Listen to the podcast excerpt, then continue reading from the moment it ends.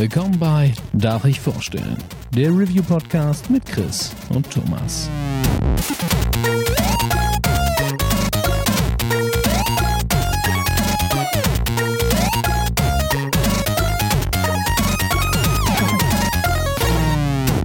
Darf ich vorstellen? Hallo und herzlich willkommen zur neuen Ausgabe von Darf ich vorstellen? Mein Name ist Thomas und wie immer bin ich auch heute nicht allein, denn der Chris ist an meiner Seite. Einen wunderschönen guten Tag.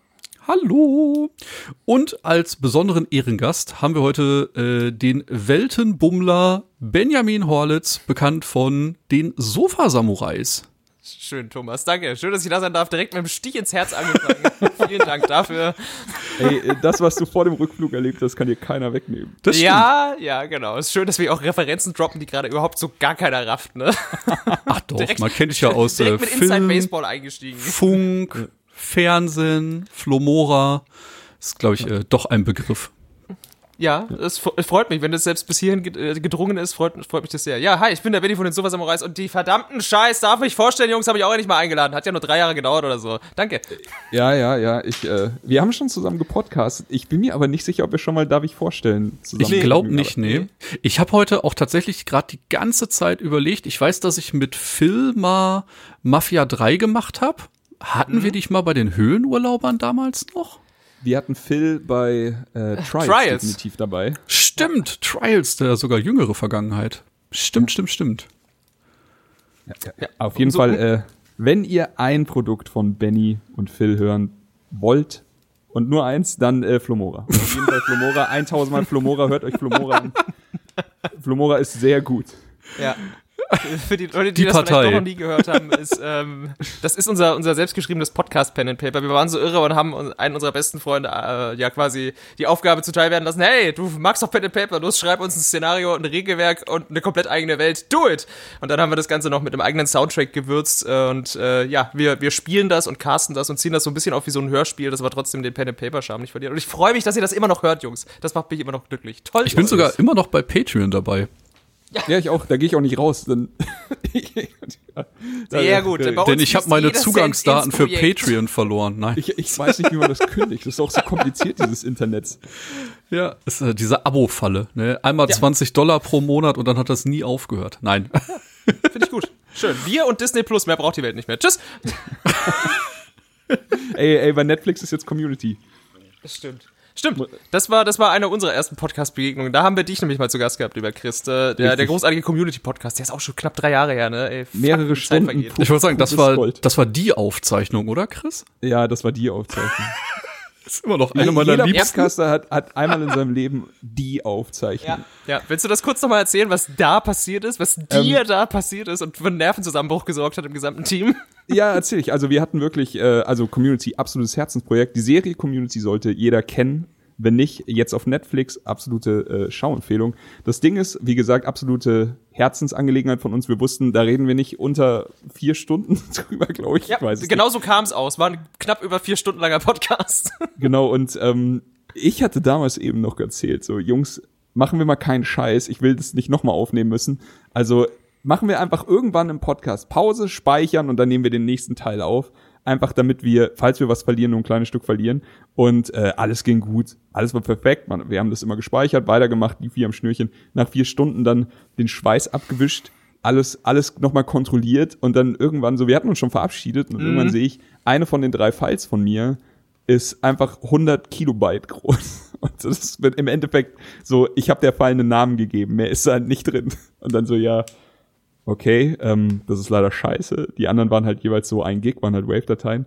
Und dann den Jungs Bescheid gesagt und sie halt auch, also so, wir haben uns jetzt nicht gesehen, aber man hat schon gefühlt, wie ihnen alles aus dem Gesicht gefallen ist. Ja, so, ja, weil die Aufnahme halt so gut war. ja, die war wirklich gut. Und ähm, keine Ahnung, dann äh, das, also ich habe ja schon gesagt, jeder Podcaster hat einmal diese Aufnahme und dann setzt man sich ja, also wir haben halt alle beschlossen, so den Flow kriegen wir eh nicht nochmal so geil hin, weil wenn Nee. du halt einen Tag später nochmal selber erzählst, dann ist die Magie weg. Ist einfach so. Ähm, und dann habe ich halt gesagt, so was auf, ich hatte sehr ausführliche Notizen gemacht und ich habe mir von beiden die Tonspuren schicken lassen und habe quasi das, was ich gesagt habe, ungefähr nochmal so eingesprochen, wie es war. Ja. Und ich glaube, man hat so gut wie gar nicht gemerkt, dass ich das bei dem zweiten Part gemacht Nee. habe. Nee. Irre. Also das war von den drei Parts zum Glück der, der kürzeste. Also du musstest Ja. noch mal eine Dreiviertelstunde nachsynchronisieren, was dich, glaube ich, locker drei, vier Stunden gekostet hat, weil es ist halt Ja, klar. unfassbar aufwendig. Du musst halt dann immer Stück für Stück hören, was wir sagen, dann darauf reacten, dass es irgendwie Ja. noch passt. Und ich habe das dann im Schnitt wieder zusammengewurschtelt. Und wir haben am Ende, ganz am Ende sogar noch einen Gag drüber gemacht, den wir im Nachhinein noch mal aufgenommen haben.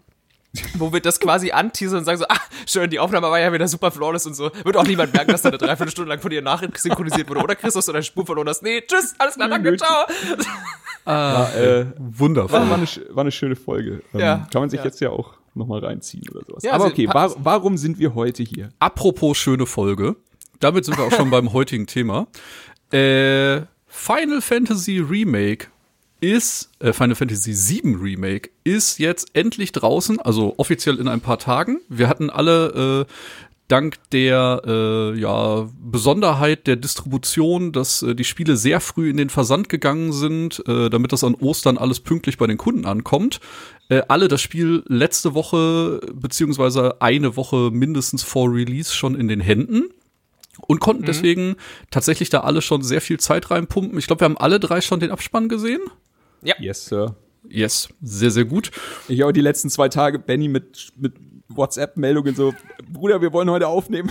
Ja, ja. Er, er saß mir ziemlich im Nacken. Du hast mir heute, glaube ich, locker fünfmal geschrieben. Na, hast du Spaß? Na, spielst du schon? Na, wie weit bist du denn? Ich muss ganz ehrlich sagen, äh, nur um äh, das möglichst schnell hinzukriegen, ich habe mir sogar Montag einen Tag Urlaub dafür genommen. Oh, wow, das okay, ist genau der nenne ich Einsatz, den wir hier brauchen bei der Mein Wecker früher gestellt, als wenn ich zur Arbeit müsste. Und habe dann, glaube ich, die letzte Session so von 7 bis 16 Uhr mit ganz kleinen Unterbrechungen wie Essen, Pinkeln am Stück durchgespielt bis zum Abspann und war dann am Ende echt so total exhausted. Also ich war wirklich so, Ja. fuck, ey. Chris hat Ja, mich schon gewarnt, dass das fühl ich. Ende lang ist, aber ich hatte keine Ahnung. Ja, es ist, ähm, okay, da- aber jetzt zwei Punkte. Zum einen jetzt kurz, du hast gesagt, das Ende ist lang. Das ist das wunderbare Spiel mit, mit den Erwartungen bei so einem Remake. Also Ja. ich meine, jeder von uns hat äh, den, den, den, also den, ich will jetzt sagen, den ersten Teil, hat das Grundspiel Final Fantasy VII damals beendet und damals so viel Zeit reingepumpt. Manche haben wahrscheinlich äh, mehrere Playthroughs gehabt, aber man weiß halt ungefähr, was man kriegt. Jetzt ist das ein Remake und Räumi, also hier Kollege Räumer äh, hat mich gefragt heute, sag mal Chris, die Leute reden alle von Spoilern und Spoilergefahr. Ist das denn hier der Fall? Und ich sag so, zum Teil schon, mein Lieber, weil im Endeffekt ist es so, auch wenn sie diese bestimmten Punkte immer, also wenn du da wieder rankommst, dann weißt du ja nicht, wie sie da hinkommen, was sie sich noch erlauben, mehr zu erzählen und wo es eventuell noch hier und da eine Überraschung gibt. Also es ist ja nicht so wie bei einem ähm, bei einem Remake-Film, wenn du jetzt mal zwei Remake, also wenn du einen Film nimmst und davon das Remake, da ist ja viel künstlerische Freiheit und manchmal gehen die auch in eine komplett andere Richtung. Es ist eher so wie, also für mich war es eher so wie ein Musical, wo du quasi die Lieder, diese Herzstücke, die Texte davon, die sind alle gleich, aber die Interpretation von dem ganzen Bums, der ist anders und du weißt, du kommst trotzdem wieder dahin und ähm, du bist aber trotzdem überrascht, wenn sie dazwischen halt irgendwelche merkwürdigen Sachen machen und das fand ich super interessant. Also ich fand schon, dass man da gespoilert werden könnte. Auf jeden Ja. Fall. Das Ding ist halt, äh, es steht ja auch äh, auf der Packung hinten drauf. Also sie sind da, sie gehen damit zwar eigentlich schon so offenherzig äh, um, aber um das auch nochmal kurz klarzustellen, diese Episode, auch wenn vorne auf der Packung einfach nur Final Fantasy VII Remake drauf steht, es geht ja tatsächlich bloß bis zum Ende des Midgar-Abschnitts und wer den Mhm. kennt im Original weiß, den schafft man so vielleicht beim ersten Durchgang so in fünf, sechs Stunden. Also wenn Ja. du das schon mal gespielt hast, Final Fantasy VII, dann schaffst du es da locker in drei Stunden hin. Und dann ist man auch so, hä, okay, jetzt äh, habe ich da ein Spiel, was das alles quasi nur diesen kurzen Abschnitt behandelt. So, ich glaube, wir können den Leuten auch direkt mal die Angst vorne wegnehmen. Also ich glaube, jeder von uns hat über 30 Stunden auf der Uhr, bis er den Abspann Ja. gesehen hat. Also da ist schon weniger. Content da. Ich glaube, ich war bei 28, aber halt sehr nah dran. Ja. Ich war ein bisschen drüber, aber ja, äh, bei mir war die Uhr auch ein bisschen verfälscht. Ähm, eine Sache jetzt kurz, bevor ihr äh, die ganze Zeit hier mit Angstschweiß auf der Stirn da sitzt. Wir reden über sehr viel von diesem Spiel. Wir haben jetzt alle gesagt, wir haben den Abspann gesehen. Ähm, wir werden aber nichts erzählen, was in dem Remake-Teil jetzt über das hinausgeht, was man im Grundspiel gesehen hat. Also wir reden quasi bis zum Ende der ersten Disc vom Grundspiel bis äh, zu dem äh, Shinra-Hauptquartier und dem Motorrad äh, Abhau, äh, der Abhausequenz mit dem Motorrad danach. Alles, was und was dann noch eventuell kommt, ja, Thomas hat schon gesagt, es kommt dann. das, Ende ist lang, das werden wir aber nicht äh, erzählen, wir werden das nicht spoilern, das kann jeder für sich selbst erleben. Genau. Sehr gut. Ich Das war sagen- mir bis jetzt eben nicht bewusst, wie tief wir reingehen tatsächlich. Ja. Das, ich wollte es Ja. deswegen gerade auch. Ja, ja, Ich glaube, wir rollen das einfach mal äh, ganz neu auf und äh, fangen vielleicht, weil ich es immer ganz schön finde, mit unseren äh, ersten Kontaktpunkten an. Also tatsächlich vor 23 Jahren. Wart ihr da direkt hooked, direkt sold oder habt ihr das erst später für euch entdeckt? Oder war das so ein Titel released, gekauft und schöne Zeit mitgehabt? War es bei mir äh, eine ziemlich wirre Geschichte, denn ich bin in den Videospielladen meines Vertrauens gegangen, hier in München damals äh, einer der, äh, wie, soll ich sagen, es gab halt einfach damals noch richtig gute Videospielläden, wo man sich kannte, wo man einfach den, also wo, wo ich wusste, der Typ, der den Laden leitet, der kennt meinen Videospielgeschmack und empfiehlt mir auch manchmal Sachen, die ich jetzt nicht so auf dem Schirm habe und ich gehe halt rein und denk mir so, ey, hast du G-Police da? Wow, wow, Shoutouts an die Leute, die jetzt noch G-Police kennen und sich denken, das ist dieses Spiel, was ich nur wegen den Zwischensequenzen gekauft habe. Ja. Richtig. Und, und er so, Chris, du, du willst nicht mit G-Police nach Hause gehen. Hier, das hier willst du haben. Und dann gibt er mir so, ein, so eine Disc. Also die Playstation-Hüllen, die waren ja damals alle so, so viereckige Plastikdinger und äh, mit Kanten. Und eigentlich habe ich keine, ich glaube, ich habe keine Playstation-Disc mehr, die nicht irgendwo zerbrochen ist. so, also ich, diese, diese Hüllen. Aber es war einfach komplett weiß und es war halt eben Final Fantasy VII. Ich so, was ist das? Und er so, glaub mir, nimm's mit. Wenn es dir nicht gefällt, gibst es mir zurück. Ist mir scheißegal. Ich krieg das sowieso wieder los. Aber nimm's mit und spiel das. Und ich so, alles klar. Und bin halt heim und hab das reingelegt und äh, dann, wie Thomas schon gesagt hat, instant verzaubert. Nicht nur ich, Marc, mein Bruder, äh, Grüße an dieser Stelle. Ja, er hat mir heute gesagt, den Podcast muss er unbedingt hören. Also, liebe Grüße. Ich weiß auch, dass äh, Marc instant verzaubert war, denn wir haben uns damals eine Playstation geteilt. Also hier Ah. anderthalb Jahre auseinander, Brüder. Und es war einer von diesen Teilen, also es war, ich kann mich dran erinnern, bei Final 7, Vandal Hearts damals und äh, Ocarina of Time war so, dass wir mit einer fucking Stoppuhr in der Hand neben dem anderen saßen und wenn die Stunde abgelaufen ist, dann so, ey, speichern, Switch. Aber ihr saßt doch eh die halt ganze Zeit nebeneinander. Warum habt ihr. Oh Gott, ja, okay. No, Brüder, no, ne? jeder musste sein eigenes Ding spielen. Ja, natürlich. Aber es war halt dann wirklich so, ja, okay, Marc ist dran, ich gehe dann kurz weg, bin dann natürlich so nach fünf Minuten wieder da und will sehen, was bei ihm so passiert. Mhm. Ach geil, es war herrlich. Aber ähm, Final Fantasy hat, Final Fantasy VII, sage ich mal, hat so hart gekickt wie, glaube ich, bis dahin kein anderes Spiel in meinem Leben. Wow. Ja. Krasse Scheiße. Ja, bei Also mir war das. ja, du zuerst? Also bei mir war das ein bisschen, ähm, ja, ich kam so danach dann da irgendwie hin. Ich hatte dieses, dieses selbe Ding wie du, Chris, bloß halt durch meinen Onkel. Ich war irgendwann bei meinem Onkel, er war halt so der typische Onkel. Er hatte die Playstation zuallererst. Na. Natürlich musste ich dann auch irgendwann eine Playstation haben. Witzigerweise habe ich auch bei ihm das erste Mal G-Police gesehen. Ich habe auch meinem Onkel damals tatsächlich G-Police von meinem Taschengeld abgekauft. Der Sack. Ja, der, der hat wirklich einen sehr guten Gewinn gemacht, das Arschloch. Raffinierter Typ. ähm, und dann, irgendwann kam ich mal wieder zu meinem Onkel, meinem Vater im Gepäck. Und dann hatte er da dieses Final Fantasy VIII. Und dann hat er mir das ausgeliehen. Das hat er nie wieder gesehen. Da habe ich ihm dann heimgezahlt. Er hat das bis heute nicht von mir wiedergekriegt. Danke dafür nochmal, Police Onkel. am Arsch, ja. Ja, genau, G-Police, my ass. die Bullen kriegen mich nie. ähm, ja, und dann habe ich Final Fantasy VIII von ihm gesnackt und habe hab da die Scheiße aus dem Titel rausgespielt und war komplett verzaubert und äh, verliebt in dieses Spiel. Und dann war das natürlich, nachdem ich da durch war, nach was weiß ich wie vielen Monaten, so gefühlt spielt man solche Spiele immer einen ganzen Sommer, was Ja. wahrscheinlich auch echt so war. Und dann wollte ich natürlich mehr. Und das nächste war natürlich, ey, dann geht man quasi zurück und dann gab's da dieses Final Fantasy VII und ich schmeiß das rein in der Erwartung, ich krieg wieder genauso was Geiles wie Final Fantasy VIII und bin so, oh Gott, die Grafik. Scheiße, diese Holzklötzchen-Optik, das ist ja furchtbarer Augenkrebs schon damals gewesen, obwohl da echt nur, nur ein Jahr da, dazwischen lag zwischen diesen Spielen, was echt krass war, gefühlt. Und, ähm, dann habe ich mich da trotzdem rein verliebt. Ich habe dann ganz, ganz viele Sachen gesehen und wiedererkannt, die ich dann eben schon aus dem Achter kannte. Unter anderem sind auch ganz, ganz viele Soundtrack-Referenzen und Fetzen in der Musik des achten Teils, weil das ist, was mir sofort aufgefallen ist. Das war die Mucke, die mich direkt verzaubert hat und dann dieses Setting und diese Düsternis, dass das alles nochmal so ein Stück mehr edgy war als auch Teil 8 und die Story irgendwie noch krasser und irgendwie abgefuckter und die, diese Marco-Energie und dieser Typ mit den komischen spitzen Haaren in seiner lila Kutte und, und Sephiroth und all die anderen Charaktere, die, die haben so einen ganz, ganz krassen, irgendwie bleibenden Eindruck bei mir hinterlassen. Das ist fast schon so, so eine Art posttraumatisches, aber ohne Stresssyndrom bei mir, was diese, dieses Spiel irgendwie in mir hinterlassen hat. Ganz, ganz krasse Emotionen und so ein ganz, ganz krasses Gefühl und äh, hat mich auch nie wieder losgelassen seitdem. Und also irgendwie bin ich erst so in zweiter Instanz zu Final Fantasy VII gekommen, aber ich habe es äh, nicht, nicht weniger geliebt als, glaube ich, viele andere Menschen, die das damals zum allerersten Mal in ihre Playstation geschmissen haben. Also ja, ähnliches Szenario quasi. Ja, verrückt. Bei mir war es noch ein bisschen abgedrehter. Äh, ne, damals noch tatsächlich die gute Zeit der äh, Spieleläden. Nicht? Man konnte sich äh, Spiele ausleihen für ein Wochenende, für eine schmale Mark und all so ein Quatsch. Und äh, der Spielehändler, an den ich mich mal gewandt habe, der hat sich auch sehr um Importspiel immer bemüht. Das heißt, damals waren die Release-Termine ja noch sehr weit auseinander. Oh ja. Und dann war halt plötzlich irgendwann bei ihm im Regal Final Fantasy VII auf Japanisch.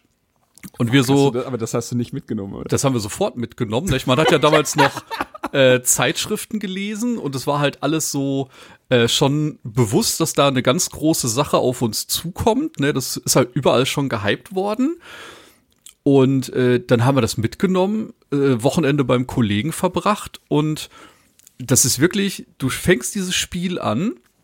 ne, Man sagt immer so, so ein Magic Moment in der Videospielgeschichte, nicht? Diese, Ja. Ja. überkrasse Sequenz in einer noch nie dagewesenen Qualität. Das Intro bildschön und dann endet ja die Sequenz, dass Cloud, also der Protagonist, vom Zug springt und man kann anfangen. Und wir haben nicht gerafft, dass das jetzt die Ingame-Grafik ist. Klar, die Männchen sehen natürlich heutzutage ganz, ganz fürchterlich aus aber dass plötzlich tatsächlich die Hintergrundgrafiken so detailliert gezeichnet waren und dass man tatsächlich jetzt schon in-game steuern konnte, da waren wir wirklich so, was zur Hölle passiert denn hier gerade? Und äh, ja, dann haben wir uns halt äh, mehr schlecht als recht äh, durchgewurstelt, soweit es ging, haben dann aber leider irgendwann anerkennen müssen, äh, das Spiel ist dann vielleicht doch ein kleines Stück zu komplex, um das in einer komplett fremden Sprache zu machen. Und ja, dann habe ich eben äh, den ja Deutschland-Release, dem PAL-Release entgegengefiebert und war dann tatsächlich ab Tag eins einfach äh, komplett da drin. Und wie Chris gerade auch schon gesagt hat, ich habe früher schon viel am Amiga gezockt, aber ich glaube, das war tatsächlich so das erste Spiel, wo ich dann am Ende einen dreistelligen Spielstand hatte, weil ich da einfach immer weiter gegrindet habe und da noch Ja. was gemacht habe und alle Informationen aufgesogen habe. Und das war, glaube ich, das erste Mal, dass ich tatsächlich richtig extrem viel Spielzeit in einem einzigen Spiel verbracht habe. Du hast äh, gestern schon gesagt, dass du jetzt, wenn du auf How Long to Beat guckst, dass du bei Final Fantasy VII siehst, dass man das Spiel auch in 30 Stunden durchrocken kann. Ja. Und äh, meine Antwort war einfach nur, ich habe alleine für den goldenen Chocobo über 30 Stunden gegrindet, Ja. Ja, ja, klar. hab.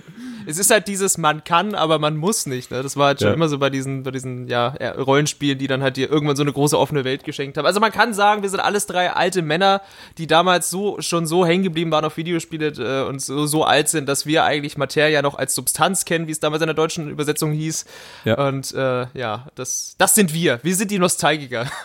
Das ist Ja. richtig. Also so Final Fantasy VII bei jedem von uns hier, äh, deswegen freue ich mich auch, dass du dabei bist, Benny. Hey. Auf jeden Fall eben ein Herzensthema und das ist jetzt vielleicht äh, die eine schöne Überleitung, eben jetzt zum neuen Teil. Final Fantasy VII Remake hat es schwer. Und also das sage ich jetzt von vornherein so, das ist wie, wir reden hier von, hat es schwer wie Star Wars. So, es ist unmöglich, alle Leute in allen Bereichen glücklich zu machen. So, ihr werdet heute garantiert sehr viel Positives von uns hören. Ihr werdet garantiert auch das ein oder andere Negative hören. Äh, Also behaltet einfach im Sinn, es ist unmöglich, jeden Menschen komplett glücklich zu machen. Ähm, ich muss sagen, um das mal kurz vorwegzunehmen, ich hatte eine unfassbar nostalgische Zeit mit dem mit dem Remake jetzt. Wahnsinnig viel Spaß, wahnsinnig gut. Ich habe mich das ein oder andere Mal aufgeregt, das werdet ihr nachher auch noch hören. Aber ähm, jetzt einfach nur so als Vorab-Ding, seid ihr happy mit der Nummer oder nicht? Ich bin total happy. ja. Ich auch. Also bei mir ist der Abspann jetzt erst, ich glaube, vier Stunden her, deswegen, ich würde eigentlich viel lieber noch eine Nacht drüber schlafen, aber die Jungs müssen ja unbedingt den allerersten Podcast der Welt dazu raus releasen, obwohl es eh schon Da egal ist. da sind wir Leute. leider, leider zu spät. Deswegen, Aber- ich bin da, also ich, ich bin aber mit einem sehr, sehr glücklichen Gefühl rausgegangen und ich war wirklich die ersten zehn Stunden, hatte ich permanent Tränen in den Augen, wirklich, das ist, das ist irre. Das hatte Ja. ich, ich hatte schon so lange nicht mehr ein Videospiel, was mich über so lange Strecken immer und immer wieder irgendwie emotional kickt und ich weiß nicht, ob es nur Nostalgie ist oder äh, ob ich einfach bloß ein scheiß weirder Typ bin. Ich, das ist einfach, Nee, ich, also ich fühl's komplett. Es gab eine Szene, ähm, muss ich sagen, das war, also hier wieder, das ist kein Spoiler, es ist quasi exakt dieselbe Story wie im, ähm, wie im Grundspiel. Der, ich, ich, hab, ich nenne ihn immer Wall Market. Ich weiß nicht, ob er Wall Market heißt oder Wall Market. Es ist auf jeden Fall so eine, so ein Sündenfuhl-Meile und ähm, ich hatte da diese eine Szene, als Aerith aus dem Makeover kommt und mir ist das Herz stehen geblieben. So schön war diese Szene, so schön war diese Frau, die da äh, vor mir, also Aerith halt einfach. Und ich, ey, ich habe mich wieder gefühlt wie damals. So, ich muss ganz ehrlich sagen, hier, ich, wann war sieben draußen? 97? Weiß ich nicht. Auf jeden Fall, damals der 13-jährige Chris, der, der hatte sich in, ich glaube, das war das erste Mal, dass ich mich so wirklich, dass ich so ein Videogame-Crush hatte. ich habe Und- mich in diesen Charakter verliebt. Er hat nur 400 Polygone, aber das ist egal. es ist scheißegal, es kommt auf die inneren Polygone an. Äh, nee, äh, das Ding ist, es hat einfach wieder funktioniert. So, ich bin jetzt äh, fucking 35, ich bin Vater, ich ich habe jetzt einiges erlebt in meinem Leben. Ja, und betrügst aber deine Frau mit dem Spiel, Videospielcharakter. Das schiebt es alles zur Seite, schiebt es alles zur Seite und greift dir direkt ins Herz und diese Momente kriegt's halt wieder hin. Und wenn ich vorher, also wenn mich einer gefragt hätte, was ist für dich das Allerwichtigste, was das Remake abliefert, dann hätte ich gesagt, dass es solche Gefühle wieder auslöst und die Musik im Zusammenhang mit dem, was sie, äh, wenn sie diese unfassbar starken Momente reproduzieren, hinkriegen, das ist für mich, das ist für mich eine 11 von 10. Also das ist Wahnsinn gewesen. Ja. Ich muss auch sagen, die Musik hat's bei mir unfassbar gerissen. Ähm, ich bin auch nicht mit allen Parts happy, die jetzt im Remake drin sind. Äh, da reden wir später vielleicht noch mal ein bisschen ausführlicher drüber. Ähm, ich hatte aber tatsächlich ganz oft diesen Moment, ich habe vor ein paar Jahren mal versucht, äh, den PC-Port noch mal zu spielen, äh, auf der PlayStation 4. Und da war es genau so, wie Benny gerade gesagt hat, nicht? Du siehst es original und denkst dir, boah, die Grafik ist schon nicht geil. Dann habe ich genau bis zum Ende von Midgar gespielt, also diese fünf bis sechs Stunden, die Benny äh, dann auch gerade angerissen hat. Ja. Und danach habe ich komplett die Motivation verloren, da jetzt weiter zu grinden und habe es dann beiseite gelegt. Und für mich war tatsächlich so der Punkt, wenn das Remake mich jetzt so abholt, dass ich danach auch noch mal richtig Bock auf einen Rerun von Final Fantasy VII habe, dann hat's sehr viel richtig gemacht. Und obwohl ich's bis auf diesen kleinen Part eigentlich jetzt vier, fünf Jahre nicht mehr gespielt hatte, davor 20 Jahre nicht gespielt hatte, ganz übertrieben gesagt. Die Musik hat mich so unfassbar abgeholt. Ich hatte die Songs direkt wieder im Ohr, als wenn ich das erst vor einer Woche durchgespielt habe. Ja. Und da war echt ein ganz übertriebener Nostalgiefaktor, der bei mir auf jeden Fall, nicht, wenn man jetzt in Wertungspunkten sprechen würde, mindestens 10 bis 15 Prozent mehr draufhaut, als das Spiel eigentlich äh, bekommen würde. Ja, das ist halt auch, aber da sind wir auch wieder genau diese, diese drei alten Männer, die jetzt quasi nostalgisch so abgeholt werden. Und dieser Soundtrack war ja schon damals unfassbar. Mir ist der ja, wie gesagt, als Teenager schon sehr positiv aufgefallen. Ich mochte auch schon immer diese, diesen, diesen starken Industrial-Einschlag, den dieser Soundtrack hat, weil ja alles irgendwie natürlich in so einem, so einem Steampunk-Neo-Future-Setting spielt. Da passt die Mucke halt irgendwie sehr gut rein mit ihren elektronischen Klängen. Aber wie sie sie modernisiert haben teilweise, ich hatte so oft Gänsehaut und Tränen Ja. in den Augen, allein vom Soundtrack. Und da ist dieser Vergleich wirklich sehr, sehr treffend, Chris. Dieses, es ist wie Star Wars. Weil Star Wars ist gefühlt auch 50% nur die Mucke. Und dann halt in Kombination mit den Bildern und der Rest kommt nur von diesem Soundtrack. Und dasselbe Phänomen hast du in Final Fantasy VII auch. Und diese Neuinterpretation, da sind Stücke dabei, wirklich, das ist, das ist insane. Das ist Next Level Shit. Allein dieses, dieses eine Theme, was so ein bisschen Jungle-mäßig ist, äh, was normalerweise im Wall Market kommt, ähm, was sie zu so einem Jungle-Beat einfach einfach umgebaut haben und dieser Soundtrack ist ja auch dynamisch. Also es gibt ja jetzt nicht mehr diesen Übergang von äh, wir laufen durch die Gegend und dann äh, Kampf, Kampfscreen und wir sind plötzlich in so einem anderen Bildschirm, wo man den, den, ja, ja. Genau, äh, sondern das ist ja alles dynamisch und dieser Soundtrack gibt's immer in mehreren Stufen, je nachdem, ob gerade Action auf dem Schirm ist oder ob du gerade äh, quasi entspannt irgendwo lang gehst. Und das ist, ah, das ist so gut, wirklich, das ist, das ist so 2020, ne? Das Niveau, boah, brillant. Ja, ich muss auch sagen, beim, also hier kann man gleich abschließend von uns dreien sagen, beim Sound haben sie alles richtig gemacht. Ähm, ich liebe auch diese, die, du hast sie gerade angesprochen, diese Remixes könnte man fast schon sagen. So, äh, man findet auch während dem Spiel immer mal wieder so Platten und es gibt so Jukeboxen, wo du dann einfach irgendwas anschmeißen kannst und das hörst du dann im Hintergrund. Und ich war, also ich habe so geliebt in Sektor 7 diese, ähm, diese Chocobo-Mucke Ja. mit diesem Hip-Hop-Remix zu Genau, hören. ja, ja. So das ist so geil. ein berstiger Beat, ne? Das würde, heute wäre das Ja. irgendwie so ein Song von Billie Eilish, ey, ohne Scheiß. ja, fantastisch auf jeden Fall. Also äh, die Mucke hat mir, hat mir sehr gut gefallen, aber ja, damals auch. Ähm, ey, es ist ja keine Seltenheit, dass Videospiele mit ihrer Musik irgendwie Emotionen auslösen oder dich wieder zurückholen zu, zu Videospielmomenten, die du schön fandest, aber ich, äh, ich verkack den Namen immer. Ich glaube, nu, Nobuo Uematsu hieß der. Ich. und die ganzen Final Fantasy Hardliner da draußen so. Der mal, den falsch aus, das Arschloch! Also Nobuo Uematsu, ähm, wie, wie, wir, wie wir Kenner ihn nennen, ähm, der, der halt ist ja schon bei sieben, der hat bei sieben schon richtig abgeliefert, bei acht abgeliefert, bei neun abgeliefert und also ich hatte, ich weiß noch damals so richtig in meine iTunes-Bibliothek mit selber die Titel benannt, weil ich sie damals halt irgendwie nur Track 1 bis Track irgendwas äh, hatte, als ich sie importiert habe und ah, was habe ich das geliebt, rauf und runter gehört, alles, also das war Wahnsinn. Ja. Also da ähm, sind wir auch äh, im Herzen getroffen. Deswegen, es hat, es hat uns in der Hand. Der, der Titel hat es teilweise sehr leicht, wenn er nur die richtigen Knöpfchen drückt und schon sind wir verliebt. Also uns fehlt wirklich, glaube ich, so die, diese kritische Betrachtungsweise. Wir, wir, wir können die einfach nicht anbringen. Ich möchte das bloß mal vorne wegschicken. So, wir, wir können den Titel, glaube ich, bis zu einem gewissen Grad nicht so betrachten, wie ihn jemand äh, Schulterzucken betrachten würde, der nie Kontakt hat mit diesen Spielen. So, deswegen, Ich ja, verzeiht uns das. Ich Ey, muss ganz ehrlich sagen, komplett. ich war manchmal hart genervt. Also es gab Uh, ein paar sehr schön. Passagen, da hätte ich vor Wut am liebsten in den Controller gebissen. Ach du Scheiße. Ja, dann hau doch gleich mal raus, Thomas, oder greifen wir da jetzt vor? Ich überlege gerade, äh, wollen wir einmal zumindest äh, das grobe Konstrukt der Geschichte anreißen für die Leute, die noch gar keinen Kontakt zum Original und oder natürlich jetzt zum Remake haben, weil es jetzt erst rauskommt. Natürlich, nach so einer halben Stunde Podcast kann man auch mal das Spiel erklären. Okay, finde ich gut. Wer will?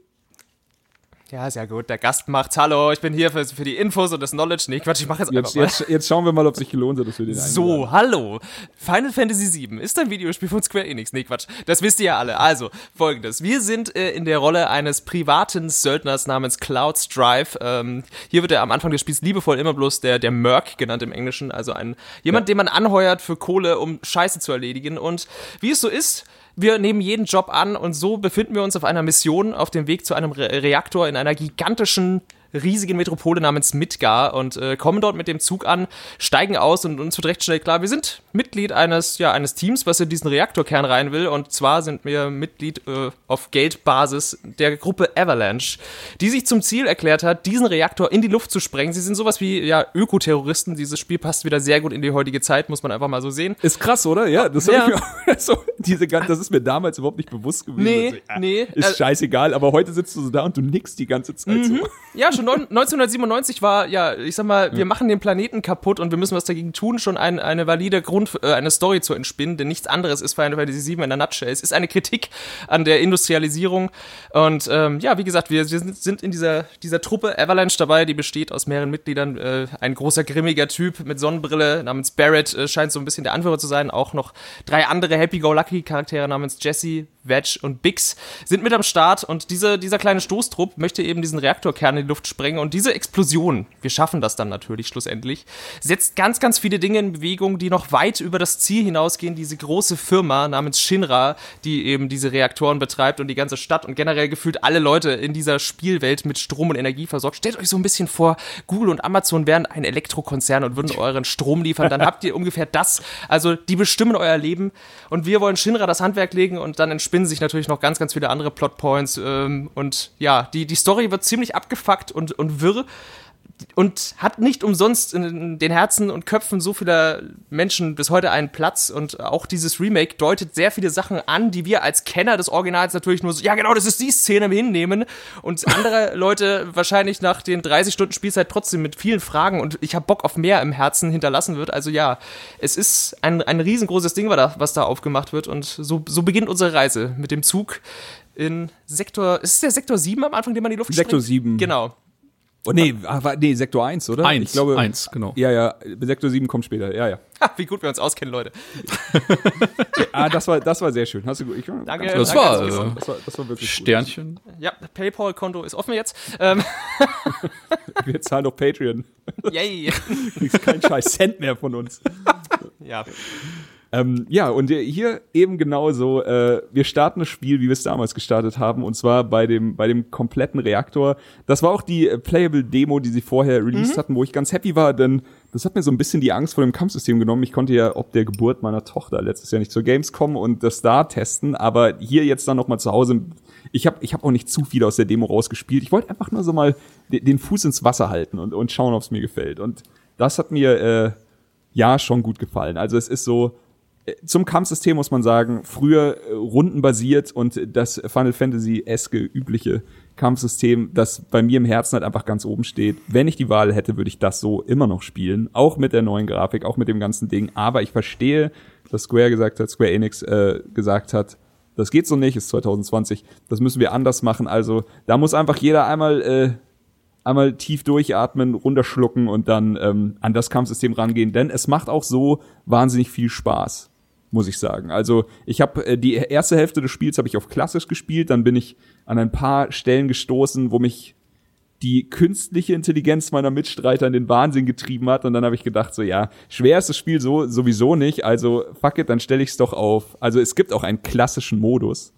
Ähm, davor habe ich auf normal gespielt. Es gibt einen klassischen Modus, ähm, der macht, dass die Leute ein bisschen aktiver sind, auch wenn du ihnen nicht äh, sagst, so, ey, komm, wirf doch vielleicht mal einen Zauber in die Richtung, sondern das macht er dann selber und dann hat man ein bisschen mehr Action am Start und das hat mir dann tatsächlich vom Flow her am meisten gefallen und da, äh, also, wie gesagt, Final Fantasy VII Remake ist für mich kein Spiel, um nach Schwierigkeit zu streben, also hat's mir dann auch nicht so das Herz gebrochen, in den Anführungszeichen Easy Mode zu schalten. Dafür ist man dann durch das Spiel gepflügt in einem Flow wie durch Butter und das hat mir, ja, das hat mir dann auch wieder richtig Laune gemacht. Da habe ich mich dann nicht mehr so viel geärgert. Chris Schulz, fucking casual. Thomas, zu dir. äh, Äh, tatsächlich ganz ähnlich. Äh, ich hatte auf normal angefangen, äh, hatte in der Demo vorher nur den klassischen Mode ausprobiert, also einfach nur Thema Schwierigkeitsgrade. Äh, es gibt einmal den klassischen Modus, wie Chris gerade schon angerissen hat. Alle Leute, die ihr gerade nicht steuert, greifen von alleine an. Und jedes Mal, wenn der ATB, also ein Aktionsbalken, sich gefüllt hat, könnt ihr per äh, Tasteneingabe äh, eine Ability, ein Spell oder ein Item den Charakter nutzen lassen. Und so hat man dann trotzdem äh, noch äh, Kontrolle über die komplette Gruppe, auch wenn man sich dafür entscheidet, nur einen Charakter zu kontrollieren. Äh, deswegen, das fand ich dann tatsächlich im klassischen Modus auch ganz angenehm. Äh, was äh, ein bisschen kleiner Haken ist, der klassische Modus hat außer äh, hat automatisch den Schwierigkeitsgrad auf Easy gestellt. Das ist dann natürlich äh, vielleicht für den einen oder anderen ein bisschen nervig oder äh, vielleicht nicht das, was er machen möchte. Darüber hinaus gibt's dann noch den äh, Schwierigkeitsgrad Easy, wo man quasi die komplette Steuerung der äh, Person übernimmt, also jedem immer äh, Angriffsbefehle gibt und so weiter und so fort. Und dann gibt's das Ganze auch noch mal auf Normal, wo dann quasi der Schwierigkeitsgrad erhöht ist und man trotzdem jede Figur einzeln so ein bisschen motivieren muss, irgendwas zu machen, weil sonst äh, stehen die mitunter äh, blöd in der Gegend rum und gucken Löcher in die Wände. Ähm, nur ganz kurz, bevor, bevor Benny auch noch kurz zu Wort kommt, aber ich, äh, jetzt so Thomas das so schon erklärt hat, kann ich auch, es ist einfach der Moment zu erklären, warum ich so ein Problem Mitte des Spiels mit dem Kampfsystem hatte. Denn, ähm, also ich habe auf normal gespielt, das hat mir bis dahin auch viel Spaß gemacht. Ähm, man ist auch da in einen guten Flow gekommen, aber ab der Mitte des Spiels, ähm, auch wenn man, also wenn man Aerith in der Gruppe hat, dann kann man etwas komplexer spielen. Und das macht richtig Laune. Aerith hat eine Fähigkeit, dass sie äh, einen Kreis auf den Boden legt. Also es gibt halt äh, die, die Substanzen, mit denen man äh, jetzt hier Feuer, Wind, was auch immer alles in, in irgendwelche Richtungen werfen kann. Und es gibt aber auch Fähigkeiten und die äh, Fertigkeiten ist sie, glaube ich. Die Fertigkeit von Aerith ist, leg einen Kreis auf den Boden und jeder, Angr jeder Angriffszauber, den man in diesem Kreis ausführt, den wirkt sie zweimal, aber man zahlt halt nur einmal. Also keine Frage, das ist das Perfekte für mich. Ich spiele mit Cloud. Ich mache Cloud halt zu einem Sensenmann mit dem Schwert und die beiden Mädels an meiner Seite, die sind dann äh, für die Magie verantwortlich. Und bis zu dem Moment, wo ich diese, wo dieser Kreis in mein Leben trat, war das für mich auch alles cool, weil es war scheißegal, wo die, wo Ach, die, der Kreis ist schuld. wo die NPCs standen, war mir scheißegal. Also die haben halt einfach gecastet. Aber ab diesem Moment hat sich das Spiel für mich eher in so eine Art Kindergartenmodus verwandelt, wo ich die ganze Zeit immer nur per Hand auf, auf die Leute schalten musste, um wieder zurück in diesen Kreis zu laufen, weil die, die AI das einfach nicht hingekriegt hat. Und das war gelinde gesagt frustrierend in einem Bossfight, der 15 Minuten dauert und wo du halt einfach weißt, das kann richtig flowen, wenn du halt mit Cloud am Start bist und du spielst und dann drückst du kurz R2, sagst hier, wir, wirf einen Zauber, dann sagst du L2, ja, hier, mach deine Fertigkeit. Und das ging dann nicht mehr. Ich musste dann immer mit der Hand auf die Charaktere switchen, in den Kreis laufen. Kümmere mich wieder um Cloud, drehe mich so leicht mit der Kamera um, sehe, wie sie schon wieder aus dem Scheiß. Das ist wie Kinder, die aus dem Sandkasten laufen und du so, nein, verfickt, geh wieder zurück in den scheiß Kreis, habe ich dir gesagt. So, warum cast ich den denn dahin? Und oh, das hat mich wahnsinnig gemacht. Und naja, deswegen dann irgendwann geswitcht und danach hatte ich auch wieder meinen inneren Frieden mit dem Kampfsystem. So. Und jetzt komme ich. Ich habe das ganze Spiel über nur den normalen Modus gespielt, weil der ist halt so ein bisschen wie so ein Action-Kampfsystem in der heutigen Zeit. Es ist ein guter Kompromiss aus äh, quasi rundenbasierend und Action. Ihr habt es ja schon erklärt. Man, man steuert seine Figur noch aktiv. Man hat auch einen Knopf, um normale Standardangriffe jederzeit auszuführen. Es gibt auch einen Ausweichmove und man kann eine Rolle machen. Und wie gesagt, man hat die volle Kontrolle über den Charakter, Blocken den man auch, ja. gerade gewählt hat in diesem Moment. Und also du hast dich da schon so festgezeckt an dieser, ich muss diesen, diesen Spellzauber auf dem Boden machen, diesen Area of Effect, um dann innerhalb dieses Kreises zu zaubern. Jetzt könnte man natürlich auch einfach sagen, dann mach doch den Zauber einfach nicht, Chris. Ja, aber das ist doch Quatsch. So, warum soll ich denn jetzt die, die geilen Skills von meinen Charakteren nicht verwenden? Ja, Nur also das ich habe den, nicht hinkriegt. ich hab den auch am Anfang genutzt, bis halt was Besseres kam, bis dann halt bessere äh, Dinge kamen. Also ich sehe schon, die AI hat ein Ah, Problem. es gab nichts Besseres als den Kreis. ja, doch, es gab definitiv 10.000 bessere Zauber, die Ares hatte. Und, ähm, ja, kannst du ja sagen, aber ähm, im Endeffekt, du machst den Kreis auf dem Boden, der bleibt halt so gut wie 90% von dem Kampf dann da. Ja, also klar. das ist halt Der- der- ein ATV-Balken und du jeder Zauber, den du fortan wirkst, verdoppelt sich. Also was Besseres, glaube ich, gibt's nicht. Allein schon, allein schon, also, ist egal. Wir müssen jetzt nicht in die, jede Fähigkeit einzeln durchsprechen. So. Das Ding ist halt, ich habe das, glaube ich, ein bisschen anders gespielt als Blut, beziehungsweise mich hat das nicht so gestört, weil ich habe irgendwann sehr viel Freude daran gefunden, quasi dieses Durchschalten der Charaktere zu einer Art Tugend zu machen. Mal abseits von dem Kreis. Ich habe den dann auch einfach irgendwann nicht mehr gespielt, aus genau diesem Grund, weil ich gemerkt habe, dass die, die AI nicht gut mit dem funktioniert. Oder ich habe ihn gesetzt und habe dann quasi nur mit Cloud gezaubert, ähm, Ja. indem ich selber eben nur mit ihm dann in den Kreis gerannt bin. Ähm, aber dieses Durchschalten zwischen den Charakteren, was ja auch einer meiner größten Ängste war, ich dachte mir, ja, okay, cool, Cloud ist der Typ mit dem Schwert, der ist natürlich der Hau drauf, so, der wird sich schon gut spielen, weil er ist ja der Hauptcharakter, also den, den wir gefühlt 90% des Spiels spielen. Aber sämtliche andere Charaktere sind mindestens auf ihre eigene Art und Weise, wenn nicht sogar noch geiler zu spielen und jeder spielt sich auch anders vom Moveset. Also Tifa ist tatsächlich so ein bisschen eher so, sie spielt sich wie so ein Brawler-Charakter aus einem Prügelspiel. Aerith Mhm. geht mehr auf Distanz und man denkt sich, ah ja, okay, es ist die Zauberalte, wie, wie dynamisch kann es denn sein? Sehr dynamisch, weil sie halt irgendwann auch richtig krasse Fähigkeiten stapeln kann und dann, wenn du anfängst, diese Fähigkeiten auszulösen, manche haben auch so eine, so eine quasi so eine Animation, dass sie brauchen so einen Moment, damit sie ausgeführt werden, ähm, und ich bin dann immer an den Punkt gekommen, dass ich mir quasi, ich habe die, die Fähigkeit ausgelöst, habe zu einem anderen Charakter geswitcht, habe seine Fähigkeit ausgelöst und so war ständig bei mir immer wie so eine Rotation ähm, an geilem Shit, bis ich wieder den, äh, den Gegner so weit hochge hochgepusht hatte, bis dieser Stagger-Balken gefüllt war und dann habe ich quasi wirklich die komplette Hölle auf ihn runterregnen lassen. Also ich hatte daran meine Freude und meinen Spaß, das irgendwie in Echtzeit zu tun. Ich sehe aber den Punkt, dass es einen nerven kann, weil man immer so ein bisschen handholdy sein muss, aber ich mochte dieses Wechseln zwischen den Charakteren irgendwie. Und auch jeden Gebe ich dir komplett recht, dass, also ich habe auch dann äh, gegen Ende einfach wirklich, du bist ja auch, also im Shinra-Hauptquartier wirst du quasi gezwungen, einfach mit dem zu spielen, was du hast. Da kannst du deine Partys nicht bilden. Ich glaube, du kannst das ganze Spiel deine Party nicht bilden.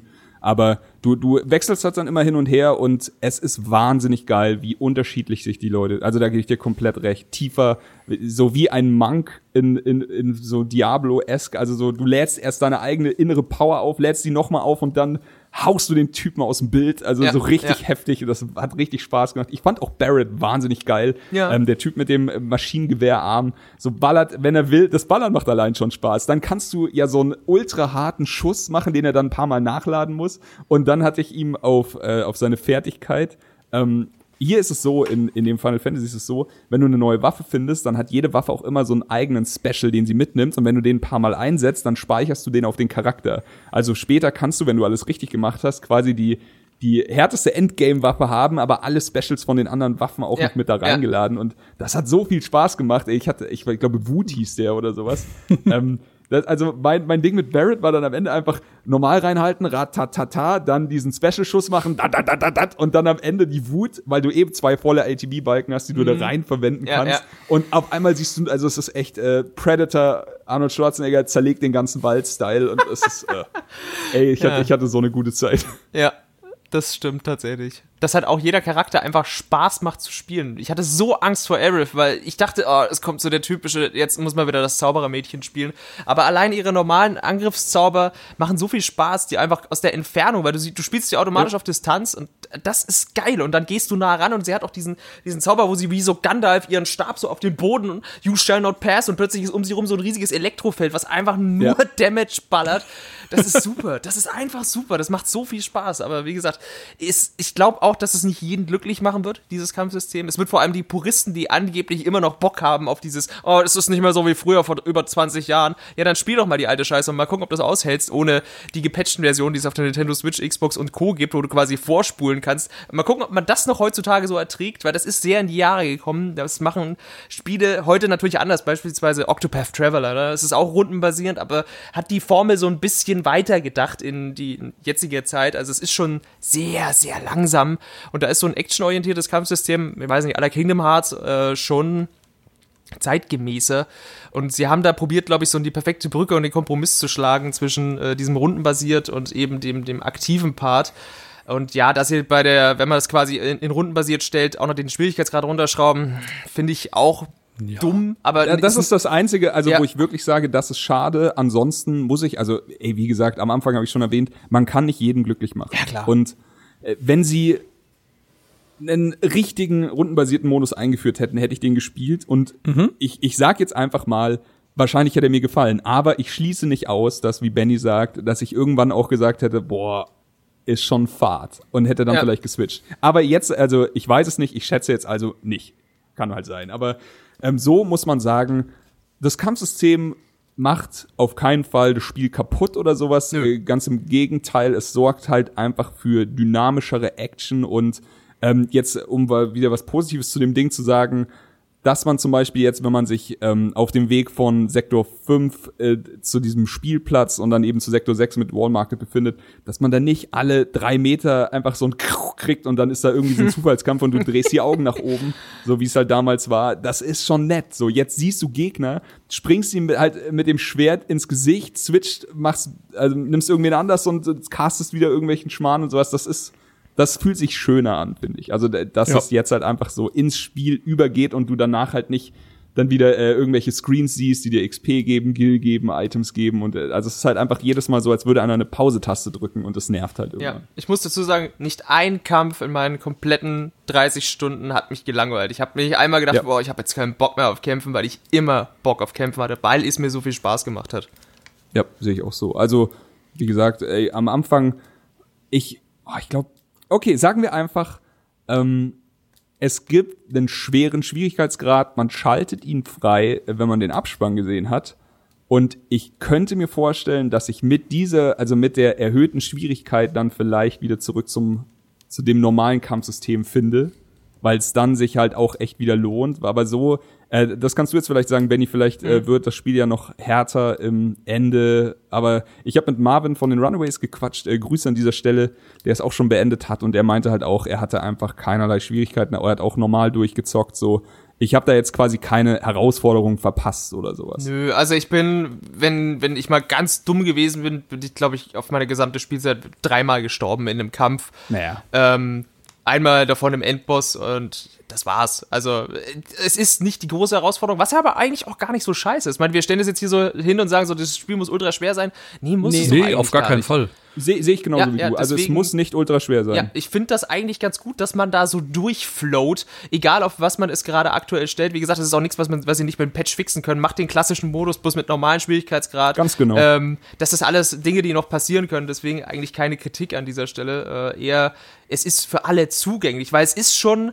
Ich glaube, für jemanden, der noch nie ein Rollenspiel gespielt hat, es muss ja auch äh, im besten Fall Leute abholen, die vielleicht noch gar nie was von, von Final Fantasy oder sonst wie gehört haben, ist es schon auch sehr komplex und erschlägt einen so erstmal die ersten zwei, drei Stunden, bis man so richtig, bis es so richtig klickt und alle Sachen ineinander greifen, dauert es schon ein bisschen. Das ist genre-typisch halt immer so.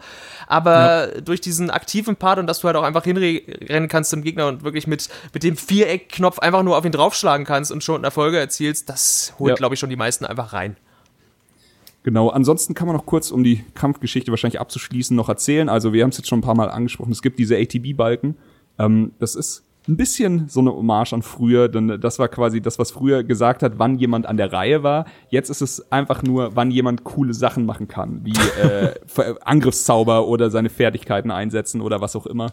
Ähm, es gibt diese ATB-Balken und die laden sich halt immer auf. Je aktiver man ist, umso besser. Äh, hier wieder äh, kleine Kritik von mir. Ich fand schade, dass wenn du einen Charakter nicht direkt gespielt hast, hat sich der ATB-Balken deutlich langsamer aufgeladen und deswegen dann meistens, wenn ich was von, also wenn ich, bei mir hatte zum Beispiel Tifa die meiste Zeit diese Substanz, die im, ich weiß nicht, wie sie hier heißt, aber im Grundspiel hieß sie alle und ich hatte ihr halt dazu äh, Heilen gegeben, also Vi- Vita, Vigra und so weiter und das, das hat mir halt immer Spaß gemacht, dann so immer kurz zu gucken, okay, alle sind so ein bisschen angeschlagen, dann wirklich äh, Regena, also das ist so, so eine Art Heil, äh, also Heal over Time.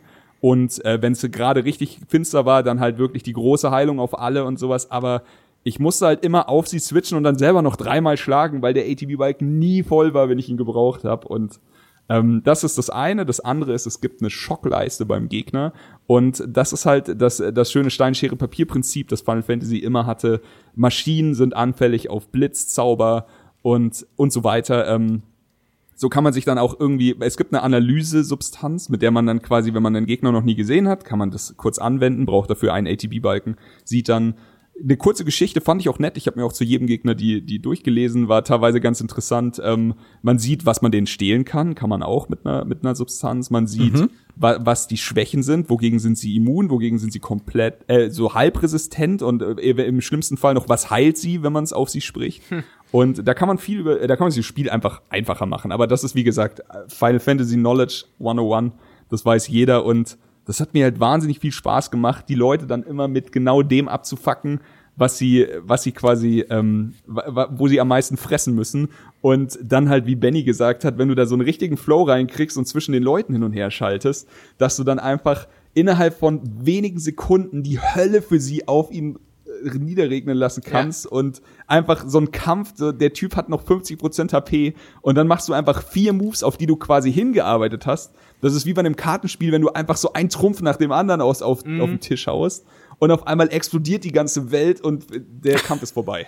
Das ist einfach Ja, manchmal ging das Spaß echt schnell. Also so 25 bis 40 Prozent des Lebensbalkens, wenn man gerade alle Aktionen triggert, waren äh, schon mehrfach möglich. Das war mega gut. Das ist geil, ja. Ich finde es schön, dass sie dieses System, das ist ja eigentlich aus Final Fantasy 13 mit diesem Stagger-Balken, den du dann langsam auffüllst durch äh, gute, gute Aktionen oder wenn du den Gegner hart unter Druck setzt. Äh, das, das so verhasste Final Fantasy 13 gibt bis heute diesem Genre immer noch irgendwas und wenn es bloß das Kampfsystem war. Das ist generell, es fühlt sich generell so an, wie als hätte Square Enix so die letzten zehn Jahre noch mal in Media Res so genommen, Kampfsysteme und die dann jetzt alle in einen Titel irgendwie verwurschtelt. Wir brauchen so ein bisschen was wie rundenbasiert von früher. Wir nehmen den Stagger-Balken aus 13, wir haben ein bisschen das Upgrade-System aus Final Fantasy 10. Ach, lass doch ein bisschen was aus dem 14er damit reinschmeißen mit den, mit den anderen Fähigkeiten und ach ja, Final Fantasy 7 hatte auch dieses coole Materia-System. Ja, das machen wir auch noch mit rein und dann in so einen Topf durchgerührt und wupp, jetzt kommt dieses Remake daraus und es funktioniert alles und es greift alles schön ineinander und es float wie Drecksau.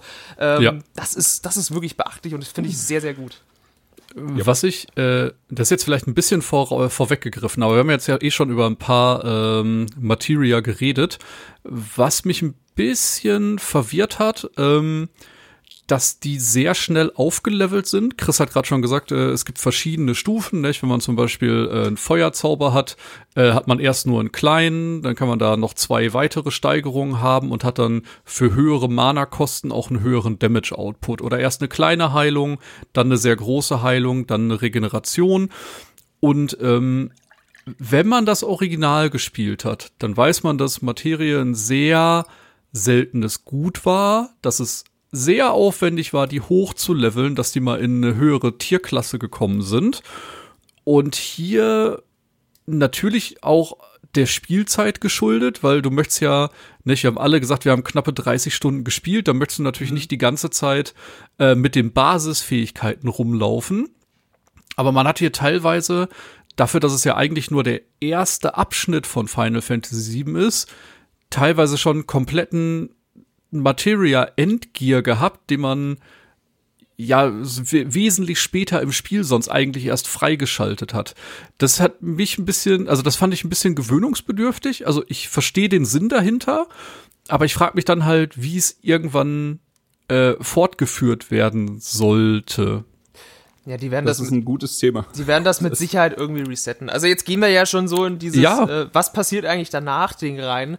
Ähm, generell haben alle Fortsetzungen zu dem Titel, sofern sie denn kommen und wirklich da klopfe ich 30.000 Mal aufs Holz, wenn es sein muss. Ich hoffe, dass das passiert. Ähm, einfach, die müssen irgendwann wieder den, den Schalter quasi irgendwie zurückdrehen und sagen so, ach, äh, hier kaputt oder ach, wir machen hier den Cut und ihr beginnt quasi jetzt, keine Ahnung, fix ab Level 30 und ihr nehmt eure Ausrüstung mit rüber, aber die ist quasi wieder alles auf Level 1, keine Ahnung. Oder irgendwie halbiert. Ähm, ich sehe den Punkt, da werden sie sich wahrscheinlich selber gerade irgendwie die, die Köpfchen zerbrechen in ihren in Hauptquartieren oben in Japan. Aber ähm, ich finde das eigentlich auch ganz geil. Jetzt mal wirklich ganz ehrlich. So, ja, wir, wir spielen hier nur einen Bruchteil der Originalgeschichte. Das ist vielleicht der größte Kritikpunkt, den sich dieses Spiel überhaupt gefallen lassen muss, weil es am Ende des Tages wirklich nicht mal ein Zehntel der gesamten Story erzählt.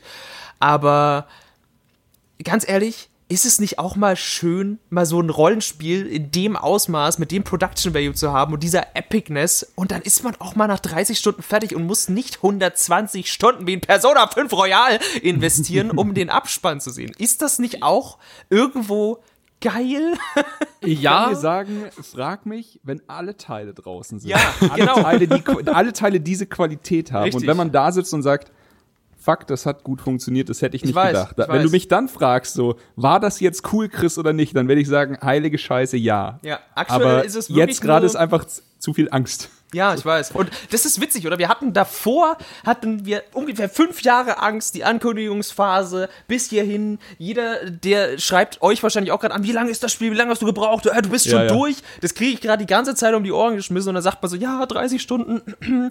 Muss mich fast schon irgendwie dafür schämen und rechtfertigen, was irgendwie auch absurd ist. Aber ja, das ist, also, es ist super schwierig, dieses Ding jetzt zu bewerten. Anhand dieses Maßstabs sagen wir jetzt, okay, wir müssen es bewerten für das, was es ist. Ein fertiges Produkt von, es hat einen Anfang und ein Ende, aber wir wissen, dass da eigentlich noch mehr kommt, weil wir, es gibt ja ein Original. Oder äh, setzt man den Maßstab an und sagt knallhart, ja, okay, nee, es ist bloß ein, ein Fünftel oder ein Zehntel der Geschichte. Hands down, wir können euch eigentlich nicht sagen, wie es ist. Bloß, also wir können euch ja sagen, das hat uns ganz gut gefallen, aber am Ende des Tages müssen wir jetzt noch zehn Jahre warten, bis wir euch eine Review schreiben können. Keine Ahnung so. Das ist, Du, du hast jetzt eine Sache gesagt, die, die sehr, äh, sehr wahr ist. Es sitzen wahrscheinlich gerade, und das tun sie nicht seit heute, sondern wahrscheinlich schon etwas länger, die Square Enix-Jungs da und überlegen fieberhaft, wie sie diesen, diesen Sprung machen zum nächsten Titel. Das Ding ist, es gibt sehr viele lazy way outs. so, ich meine, so, keine Ahnung, Cloud fällt auf den Hinterkopf und vergisst alles. So dieses typische God of War Ding, was du nehmen kannst, so, wo ihm immer irgendwie er seine, seine Scheißkräfte wieder wegnimmt und er muss dann wieder von Null anfangen. So, das ist, also das will ich nicht. So, findet bitte, bitte irgendeinen smarten Weg. Oder, also findet irgendeinen, wow. Also, Ja. aber das ist halt, wie gesagt, die größte Hürde, die sie jetzt vor dem nächsten Spiel nehmen müssen. Denn wie steigst du da jetzt ein? Also für mich der größte Downer, äh, der Benny hat's im äh, ganz am Anfang so schön gesagt, nicht? Das war halt früher ein Spiel, das hatte ich ein Quartal oder zwei Quartale begleitet. Ähm, natürlich, weil die Release-Dichte auch nicht so eng war und weil es halt wirklich ein herausstechendes Spiel war, mit dem man gerne Zeit verbracht hat. Aber jetzt habe ich diese Charaktere, die ich hochgelevelt habe und es gibt halt keine sinnvolle Aufgabe mehr, in Anführungsstrichen, die ich jetzt machen kann, außer noch auf Trophäenjagd zu gehen. Weil es macht für mich keinen Sinn, die Charaktere weiter hochzuleveln, weil ich meinen Spielstand in zwei, drei Jahren nicht in den nächsten Teil übernehmen werden kann. Es macht keinen Sinn, da noch irgendwas zu grinden.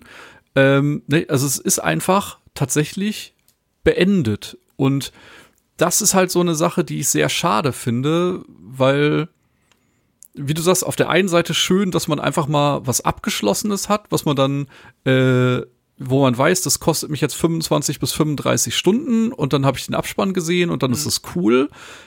Aber das ist halt irgendwie jetzt auch gerade eine Sache, die mich sehr skeptisch werden lässt, weil man kann es halt nicht anders machen, als wieder bei Null anzufangen oder wie du sagst, bei Level 30 oder, oder, oder. Und äh, was macht man dann? Nicht? Wie Chris sagt, entweder man resettet es ganz dumm und nimmt einem einfach alles weg, weil man von irgendeinem, äh, ne, kommt Snake von den Simpsons vorbei, klaut einem alle Waffen, alle Materia. wow. Oder äh, nicht, man sagt halt, ja, okay, du kriegst jetzt alle Waffen, alle Materia, die du in Teil 1 hättest haben können und musst die einfach neu hochleveln oder einen anderen Grind machen. Und das ist halt tatsächlich so, nicht, ein Spiel, das so eine krasse Langzeitmotivation hatte und so einen krassen Grind hatte, das ist jetzt halt alles weg. Und ja. also, das ich, liegt ich mir ein bisschen schwer sagen, im Magen. Ich weiß, ähm, was wir jetzt natürlich hier besprechen, ist ja auch bloß äh, hy hypothetisches Wissen, was wir jetzt natürlich ja, ja, nicht klar. haben. So. Aber sie müssen sich irgendwas überlegen. Und ich sehe auch den Punkt, es gibt nicht diesen keine Ahnung, man hatte das ja auch so, also welche andere Trilogien im Videospielsektor haben das denn so durchgezogen? Es gab solche Sachen wie, wie Mass Effect, wo das ja auch zu einem gewissen Teil ähm, mussten sie dich auch jedes Mal wieder resetten. Sie haben dann einen Story-Kniff gefunden, aber mhm. äh, ganz ehrlich, wenn sie nicht ganz, ganz dumm irgendwas wie Kai aus der Kiste nehmen und dir dann sagen, haha, und zack, dein Shit ist weg, dann wird der ja eigentlich nicht passieren dürfen, weil wir ja wissen, wie die Story weitergehen müsste, wobei sie sich ja schon so einige erzählerische Freiheiten genommen haben durch ein paar neue Elemente, die wir jetzt äh, nicht, nicht ansprechen werden aufgrund von Spoilern. Also es könnte passieren, ich hoffe nicht, dass es passiert, ich mache mir darüber auch Gedanken. Ähm, ich weiß auch, dass es die Leute geben wird, die das, die da ihre Charaktere komplett auf 99 hochgrinden werden. Das wird passieren, das wissen wir alle so. Die ganzen Trophäen-Irren werden kommen und sie werden die, die Platin-Trophäe aus dem Ding einfach rausballern. Ganz ehrlich, äh, ganz kurz nur, ich ja. hoffe, weil ich meine, wir haben jetzt alle den Abspann gesehen und haben jetzt gesagt, lass podcasten. So. Ja, ja, genau. Ich hoffe, dass wir in zwei, drei Tagen irgendwelche verrückten Leute im Internet finden, die auf Reddit posten, wie man an unfassbar schwere versteckte Gegner rankommt. Und wir dann einfach so sagen, ah okay, okay, irgendwie, also so, ich weiß, dass es jetzt noch äh, nach dem Spiel gibt dir das Spiel, also sagt das Spiel nicht so, Ende Tschüss. Mhm. Es sagt ja. dir schon, ähm, hier kannst du noch ein paar Sachen machen. Ich werde da jetzt nicht drauf eingehen, aber es, also es ist quasi nicht komplett beendet. Man, man kann jetzt noch Spaß mit dem Ding haben. Vielleicht ist da irgendwo noch irgendwas versteckt, so. Es wäre schön. Mit Sicherheit, mit Sicherheit. Also wir haben es ja vorhin schon gesagt, äh, oder besser gesagt, du hast schon erwähnt, man schaltet dann noch einen höheren Schwierigkeitsgrad frei. Das passiert und sie geben dir so ein bisschen, äh, sie stupsen dich so ein bisschen an und sagen dir, ach, geh doch noch mal, geh doch noch mal ja. die Gebiete ab in dem höheren Schwierigkeitsgrad. Vielleicht findest du noch irgendwas so. Das sagen sie einem ähm, und es gibt auch noch ein paar Sachen, die ich definitiv nicht freigestellt habe und die ich weiß, dass sie existieren müssen, weil ich habe sie noch nicht gesehen, aber sie sind in der Special Edition beispielsweise im Artbook drin. Und ich dachte schon, was? Das gibt's? Das ist ja geil. Warum habe ich Aha. das nicht? Das ärgert mich auch. Das wäre was, worauf man hinarbeiten könnte. Aber ja, das ist, das ist halt, wie gesagt, das große Problem. Und wir drehen uns da immer wieder im Kreis und wir können immer wieder sagen, so, ja, es ist halt ein Zehntel ja. von einem eigentlich riesigen, großen Spiel, was sie jetzt auf über 30 Stunden aufgeblasen haben. Ja, ja, ist, talking about äh, aufgeblasen. Oh ja. Äh, Tiefhassbrüste. Ja. das Spiel hat ein paar Längen. Ne, klar fragt man sich, wie machst du aus fünf Stunden 30 Stunden? Ja. Äh, die haben tolle Ideen gehabt. Die haben äh, Nebencharaktere, wo man sich immer gedacht hat, boah, da wüsste ich gerne ein bisschen mehr zu. Thema Jesse Biggs Wedge, halt die Avalanche Crew. Oh, Jesse, ey. Tatsächlich einfach ein bisschen mehr äh, Verpackungen drum gehüllt, ein paar Nebensachen dazu gepackt, dass die Charaktere einfach ein bisschen mehr äh, gezeigt werden. Und das finde ich wunderschön. Das hat mich richtig, richtig ja. gut abgeholt. Aber dann hast du aus Gründen, die ich mir wirklich nicht erklären kann, nicht? Du hast mittlerweile Spiele wie in Witcher 3, die unfassbar gute Nebenquests haben. Und dann kriegen die das in so einem Spiel wie Final Fantasy VII Remake nicht geschissen, ansprechende Nebenaufgaben in den Arealen zu haben. Das ist so ein stumpfes Lauf jetzt von A nach B nach C zurück nach A für eine Scheißbelohnung und das macht dann bitte sechs, sieben Mal, dann hast du alle Nebenquests in dem Gebiet abgelaufen. Ja. Und das wiederholt sich dann auch noch vier, fünf Mal. Das ist so ein unfassbares Zeitgestrecke. Also, das hat mich wirklich mitunter schon sehr genervt. Und irgendwann bin ich auch einen Punkt angekommen, wo mich diese Nebenquests in den Sektoren einfach nicht mehr interessiert haben. Ne, man hat ja immer die Option, äh, nach dem Motto auf der Map, grün ist eine Nebenquest, blau ist die Hauptquest und irgendwann habe ich gesagt, Leute, nix für ungut, aber auf dem Level, wie bis jetzt die ersten 20 Nebenquests waren, die ich gemacht habe, gucke ich mir die nächsten 15 einfach nicht mehr an, weil ne, das hat mich überhaupt nicht abgeholt. Und das ja. war wirklich ein ganz schlimmes Zeitgestrecke einfach nur. Also äh, ich muss dir da komplett recht geben. Ist, äh, ist bei mir quasi dieselbe Kerbe.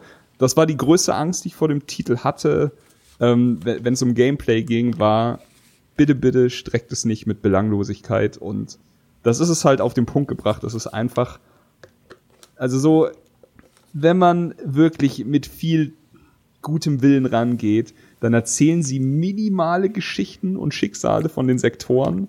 Also so, aber es ist halt wirklich, wenn man hier auf irgendeiner Basis spricht, das ist World of Warcraft Startgebiet Level. Das ist, da sind Ratten in meinem Hinterhof. Kannst du die wegmachen? Da ist ein Flugmonster in der Fabrik. Kannst du das wegmachen? Da ist, äh, sammel die Jungs ein. Äh, also ich suche, suche Katzen, suche Kinder, suche Schallplatten, suche Chocobos.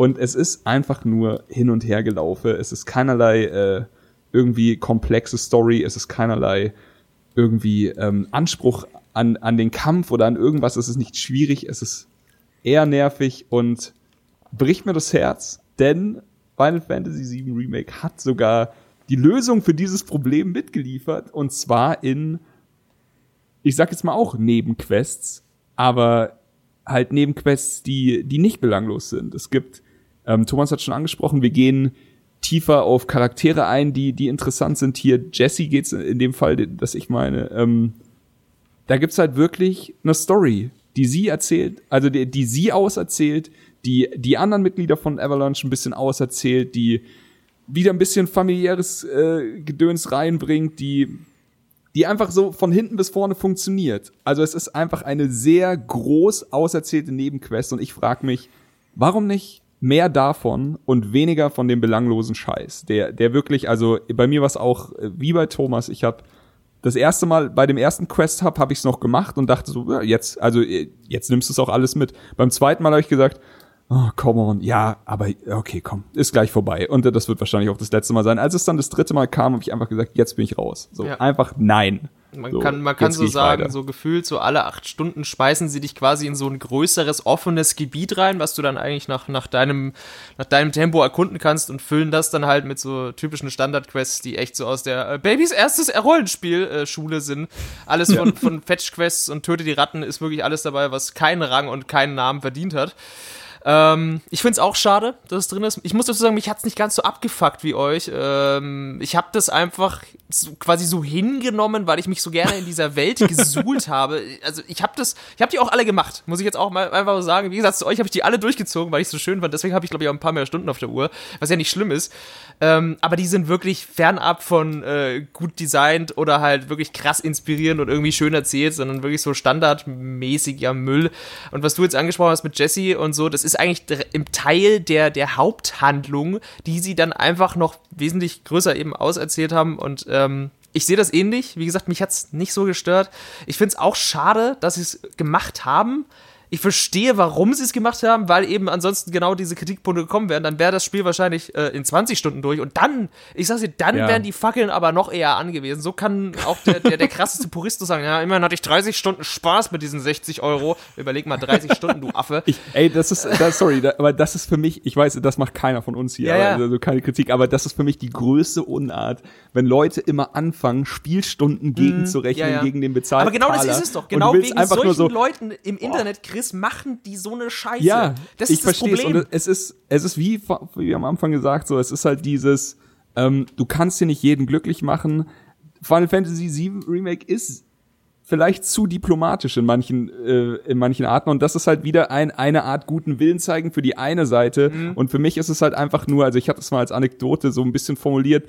Stell dir vor, äh, also jetzt für die Zuhörer, stellt euch vor, ihr macht ein Musikalbum und ihr macht zehn Tracks auf fucking Beatles-Niveau. Also ich meine weltverändernde Tracks, die die Leute noch in 50, in 100 Jahren hören werden und sagen werden, solche Musik wird heute gar nicht mehr gemacht. Das ganze Ding. Und dann denkt ihr euch so, bringen wir jetzt so das Album raus? Nee. Und dann nehmt ihr noch sechs Tracks auf, die einfach belanglose Scheiße sind. Die sind weder musikalisch gut, noch erzählen sie irgendeine Geschichte, noch haben sie irgendwie irgendwas, das die Welt bewegt. Und alles, was ihr damit erreicht, ist, dass ihr ein immer noch gutes Album rausbringt. Ein wahrscheinlich immer noch sehr gutes, denn diese zehn Tracks, die kann ja keiner leugnen. Aber ihr habt auf jeden Fall immer zwischen zwei Tracks diese, diese Punkte, wo die Leute auf die Skip-Taste drücken müssen, weil sich den Scheiß dann wieder keiner anhören kann, kurz. Und das ist schade. Das ist einfach nur eine vertane Chance für mich. Und ähm, ohne, also ich sag mal, für mich ist es so, ohne diese Belanglosigkeiten, die, ohne diese belanglosen Nebenquests, hätte Final Fantasy VII Remake wirklich mehr als ein Meisterwerk werden können. Also ich habe es schon am Anfang kurz angeschnitten, manche Teile von diesem Spiel, wenn das Spiel ernst macht, wenn das Spiel wirklich aufdreht, dann ist das für mich eine 11 von 10. Dann ist es für mich so ein, so ein Impact, wie damals Final Fantasy VII in meinem Leben hatte. Aber dann gibt's halt eben auch noch diese Kehrseite. Sie ist nicht, sie ist nicht viel. Also es, es gibt sie nur äh, drei, drei Hubs und man kann sie skippen aber man will sie eigentlich nicht skippen. Und das ist mein größtes Problem. Es ist immer noch Final Fantasy, man will immer noch jede Materia finden, man will immer noch jedes Item, jede Waffe für die Charaktere. Überall könnte was Gutes dahinter sein. Man will sie nicht skippen, aber ihr habt mich dazu gebracht, dass ich irgendwann gesagt habe, fuck it, ich habe keine Lust mehr, ich bin raus. Ich muss auch ganz ehrlich sagen, das hatte ich Chris gestern schon mal so äh, erzählt.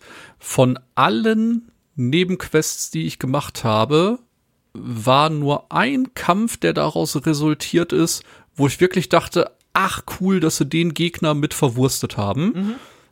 Äh, geht da um speziell eine Mission, die ich glaube ich in Wallmarket angenommen habe, wo ich dann noch mal zum Haus von Aerith Mutter musste. Mehr möchte ich da gar nicht sagen. Ja, ja, ich weiß, Aber die. Nebenquest hat sich auf jeden Fall gelohnt, weil ich mir dachte, ach cool, hätte ich nicht gedacht, dass der Gegner hier irgendwie mit eingebaut wird. Und ist der halt war tatsächlich auch eine richtige Bitch. Also er war genauso wie man den erwartet Ja. man sieht ihn und denkt sich, ach scheiße. ja.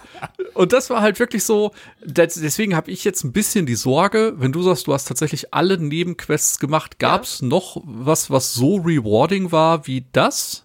Ja, es gab äh, die, die Quest, die ist auch ein bisschen länger im letzten Hub, ähm, wo man äh, die Verstecke von einem gewissen Bösewicht, den man auch im Rahmen der Haupthandlung ähm, antrifft, äh, plündern muss. Die gibt dir ein paar gute Encounter mit verschiedensten Gegnern und führt dich auch äh, in einige Areale, wo du halt vorher einfach nicht reingekommen bist. Und generell, also die Quests sind auch nicht komplett von Arsch. Du kriegst halt meistens äh, irgendwelche, irgendwelche Ah, ja, Sachen, okay. die halt eben deinen Charakter buffen oder Ausrüstungsgegenstände oder Zugang zu gewissen Shops oder solche Sachen etc. etc. Also es ist nicht so, dass es einfach es ist drin und es bringt euch gar nichts. Also wenn du wirklich Bock hast auf Grind und rewarding Shit und so denken möchtest, oh mein Charakter ist sowas von maximiert, dann solltest du die halt schon machen und wirst sie wahrscheinlich auch machen. Aber im Gegensatz zur Haupthandlung, ich glaube, wir müssen jetzt auch langsam mal wieder umschwenken, weil wir sind voll im Ja. Negativsumpf gerade versunken. Diese, diese Haupthandlung, die so viel breiter erzählt ist, diese Figuren haben endlich eine Persönlichkeit und nachvollziehbare Emotionen. Ich weiß nicht, wann ihr das Original das letzte Mal gespielt habt. Ich habe das dieses Jahr tatsächlich gemacht. Anfang des Jahres habe ich mir Nee. den Port für die Ach, Switch krass. gezogen. Okay. Deswegen bin ich da relativ in the know und habe es auch wieder bis quasi gut zum Ende der ersten Disc gespielt. Und es sind teilweise sogar Dialoge fast eins zu eins so in diese neue Erzählung und Rahmenhandlung mit eingeflossen. Ich konnte gewisse Storybeats wirklich wörtlich fast schon mitsprechen. So treu ist es an der Vorlage und trotzdem haben diese 400 Polygon starken Kackfiguren aus dem Original plötzlich eine Personality, ein Erscheinungsbild oder eine Grafik, die, also die ist unfassbar krass. Die ist wirklich teilweise krasser als dieser Film, den wir damals bekommen haben, dieses Final Fantasy Advent Children. Ja.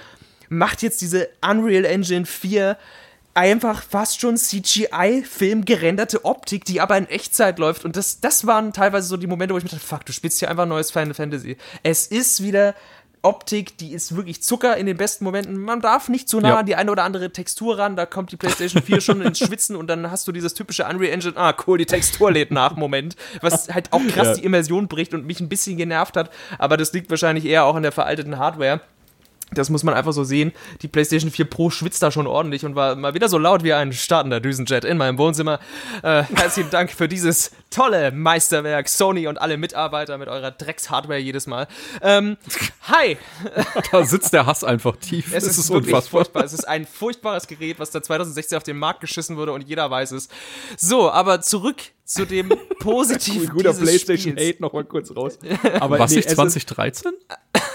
Nee, nee, also ich meine, die Pro ist tatsächlich auch kein Deutsch. Ist die schon vier Jahre Die alt? ist schon vier Jahre alt, Thomas. Ja, die kam damals zu Horizon Zero Dawn raus und die ganze Welt war glücklich. Aber egal, auch äh, vier Jahre später haben wir einen Düsenjet unter unserem Fernseher Jetzt stehen. bin ich auch glücklich, denn Horizon Zero Dawn kommt für Steam. Aber das ist ein anderes Thema. Richtig, der große, äh, wir, wir scheißen auf Sony Cast, kommt später. Ähm, Nee, nee, äh, kurz zurück zu dem, was Benny gesagt hat.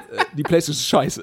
Nein, ich meinte eigentlich, ähm, Ja. es ist wirklich so, die Grafik ist unfassbar gut. Ja. Also es ist, und das ist auch der Grund, also, äh, warte, ich weiß nicht, es ist nicht nur die Grafik. Die Nee, Grafik ist unfassbar gut. Wie die, also sagen wir jetzt Schauspieler, CGI-Umwandlung, was auch immer sie für Zauberei getan haben. Jeder Charakter ist fucking glaubwürdig. So, sei es jetzt Jesse, sei es Wedge, Biggs, ich habe alle geliebt, auch einfach so.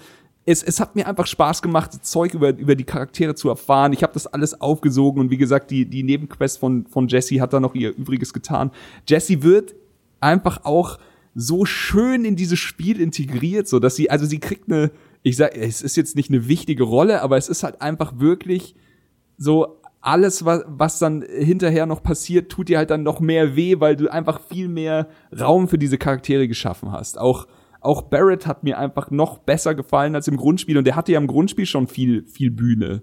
Aber du, du kaufst diesem BA Baracus mit Machine Gun Arm halt einfach so krass ab, wie, er- wie er leidet, weil der Planet vor die Hunde geht und wie er halt in seiner, also mit, mit seiner Tochter und die Bar, also Seventh Heaven oder wie wie es heißt, ey, ich habe einfach das, das waren diese Momente, wo ich einfach alles in mir aufgesogen habe und in diesem, in diesem Happy Place war, wo ich einfach nur, nur glücklich war. Und dann war da die Musik, dann warst du da mit den, ja, das war einfach fantastisch. ich ich fühle. Auch äh, bevor Chris gleich komplett ins Schwärmen gerät, ich möchte es nur einmal schon vorwegnehmen. Ein paar Highlights sind einfach so grandios und das Remake bietet dem Shinra Tower so viel Add-ons im Vergleich zum Grundspiel. Man macht zwar im Prinzip die gleichen Schritte, aber es ist so schön ausgearbeitet. Es ist an einigen Stellen so viel ausführlicher. Und ich glaube, nur der Shinra Tower hat bei mir, glaube ich, ein Drittel der Spielzeit eingenommen. Also dieses große Finale, wo man äh, quasi in den Tower geht, um äh, dann jemanden zu befreien, der, äh, entfan- der entführt wurde. Das ist einfach so unfassbar gut inszeniert und es gibt so viel, also man erfährt so viel mehr von den verschiedenen Bösewichtern und da war ich tatsächlich einfach nur gebannt. Ne? Also ich habe das tatsächlich am Stück durchgespielt und war die ganze Zeit nur so, das ist so toll, das alles zu sehen, das ist so schön gemacht, die Charaktere sind einfach, äh, ja, hassenswert, in Anführungsstrichen, also richtig gute Bösewichter. Wundervolle Antagonisten, ja, absolut. Ja, ja. Auch so Und das hat mich halt so abgeholt und äh, deswegen das Spiel, dieses letzte Drittel, da war halt auch, da waren mir alle Nebenquests egal, über die ich mich vorher aufgeregt habe, nicht?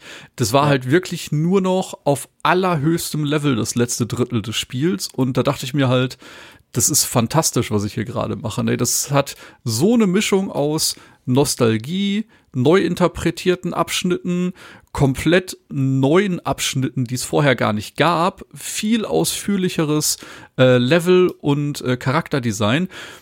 Und ähm, ja, war einfach phänomenal. Also der Shinra Tower ist auch, wie du mal äh, eingangs so schön gesagt hast, auch für mich eine von diesen elf von zehn äh, Elementen. Absolut, absolut. Also so, man kann es sagen bei mir, die, also vielleicht fasst es ganz gut zusammen, wenn man sagt, allein die Passagen um den Wall Market und um das Shinra Hauptquartier reichen aus, um 120 Euro für das Scheißspiel zu zahlen. Das ist wirklich so gut. Also Und äh, da- das ist halt einfach, das, das nimmt mir auch, wie du sagst, so, das nehmen mir diese, äh, die Nebenquests nicht weg. So klar rege ich mich ein bisschen über die Nebenquests auf, aber es, im Herzen ist, also verbleibt jetzt einfach nur die Freude über diese nostalgische Wiederkehr und diese Ausarbeitung von dem ganzen Zeug.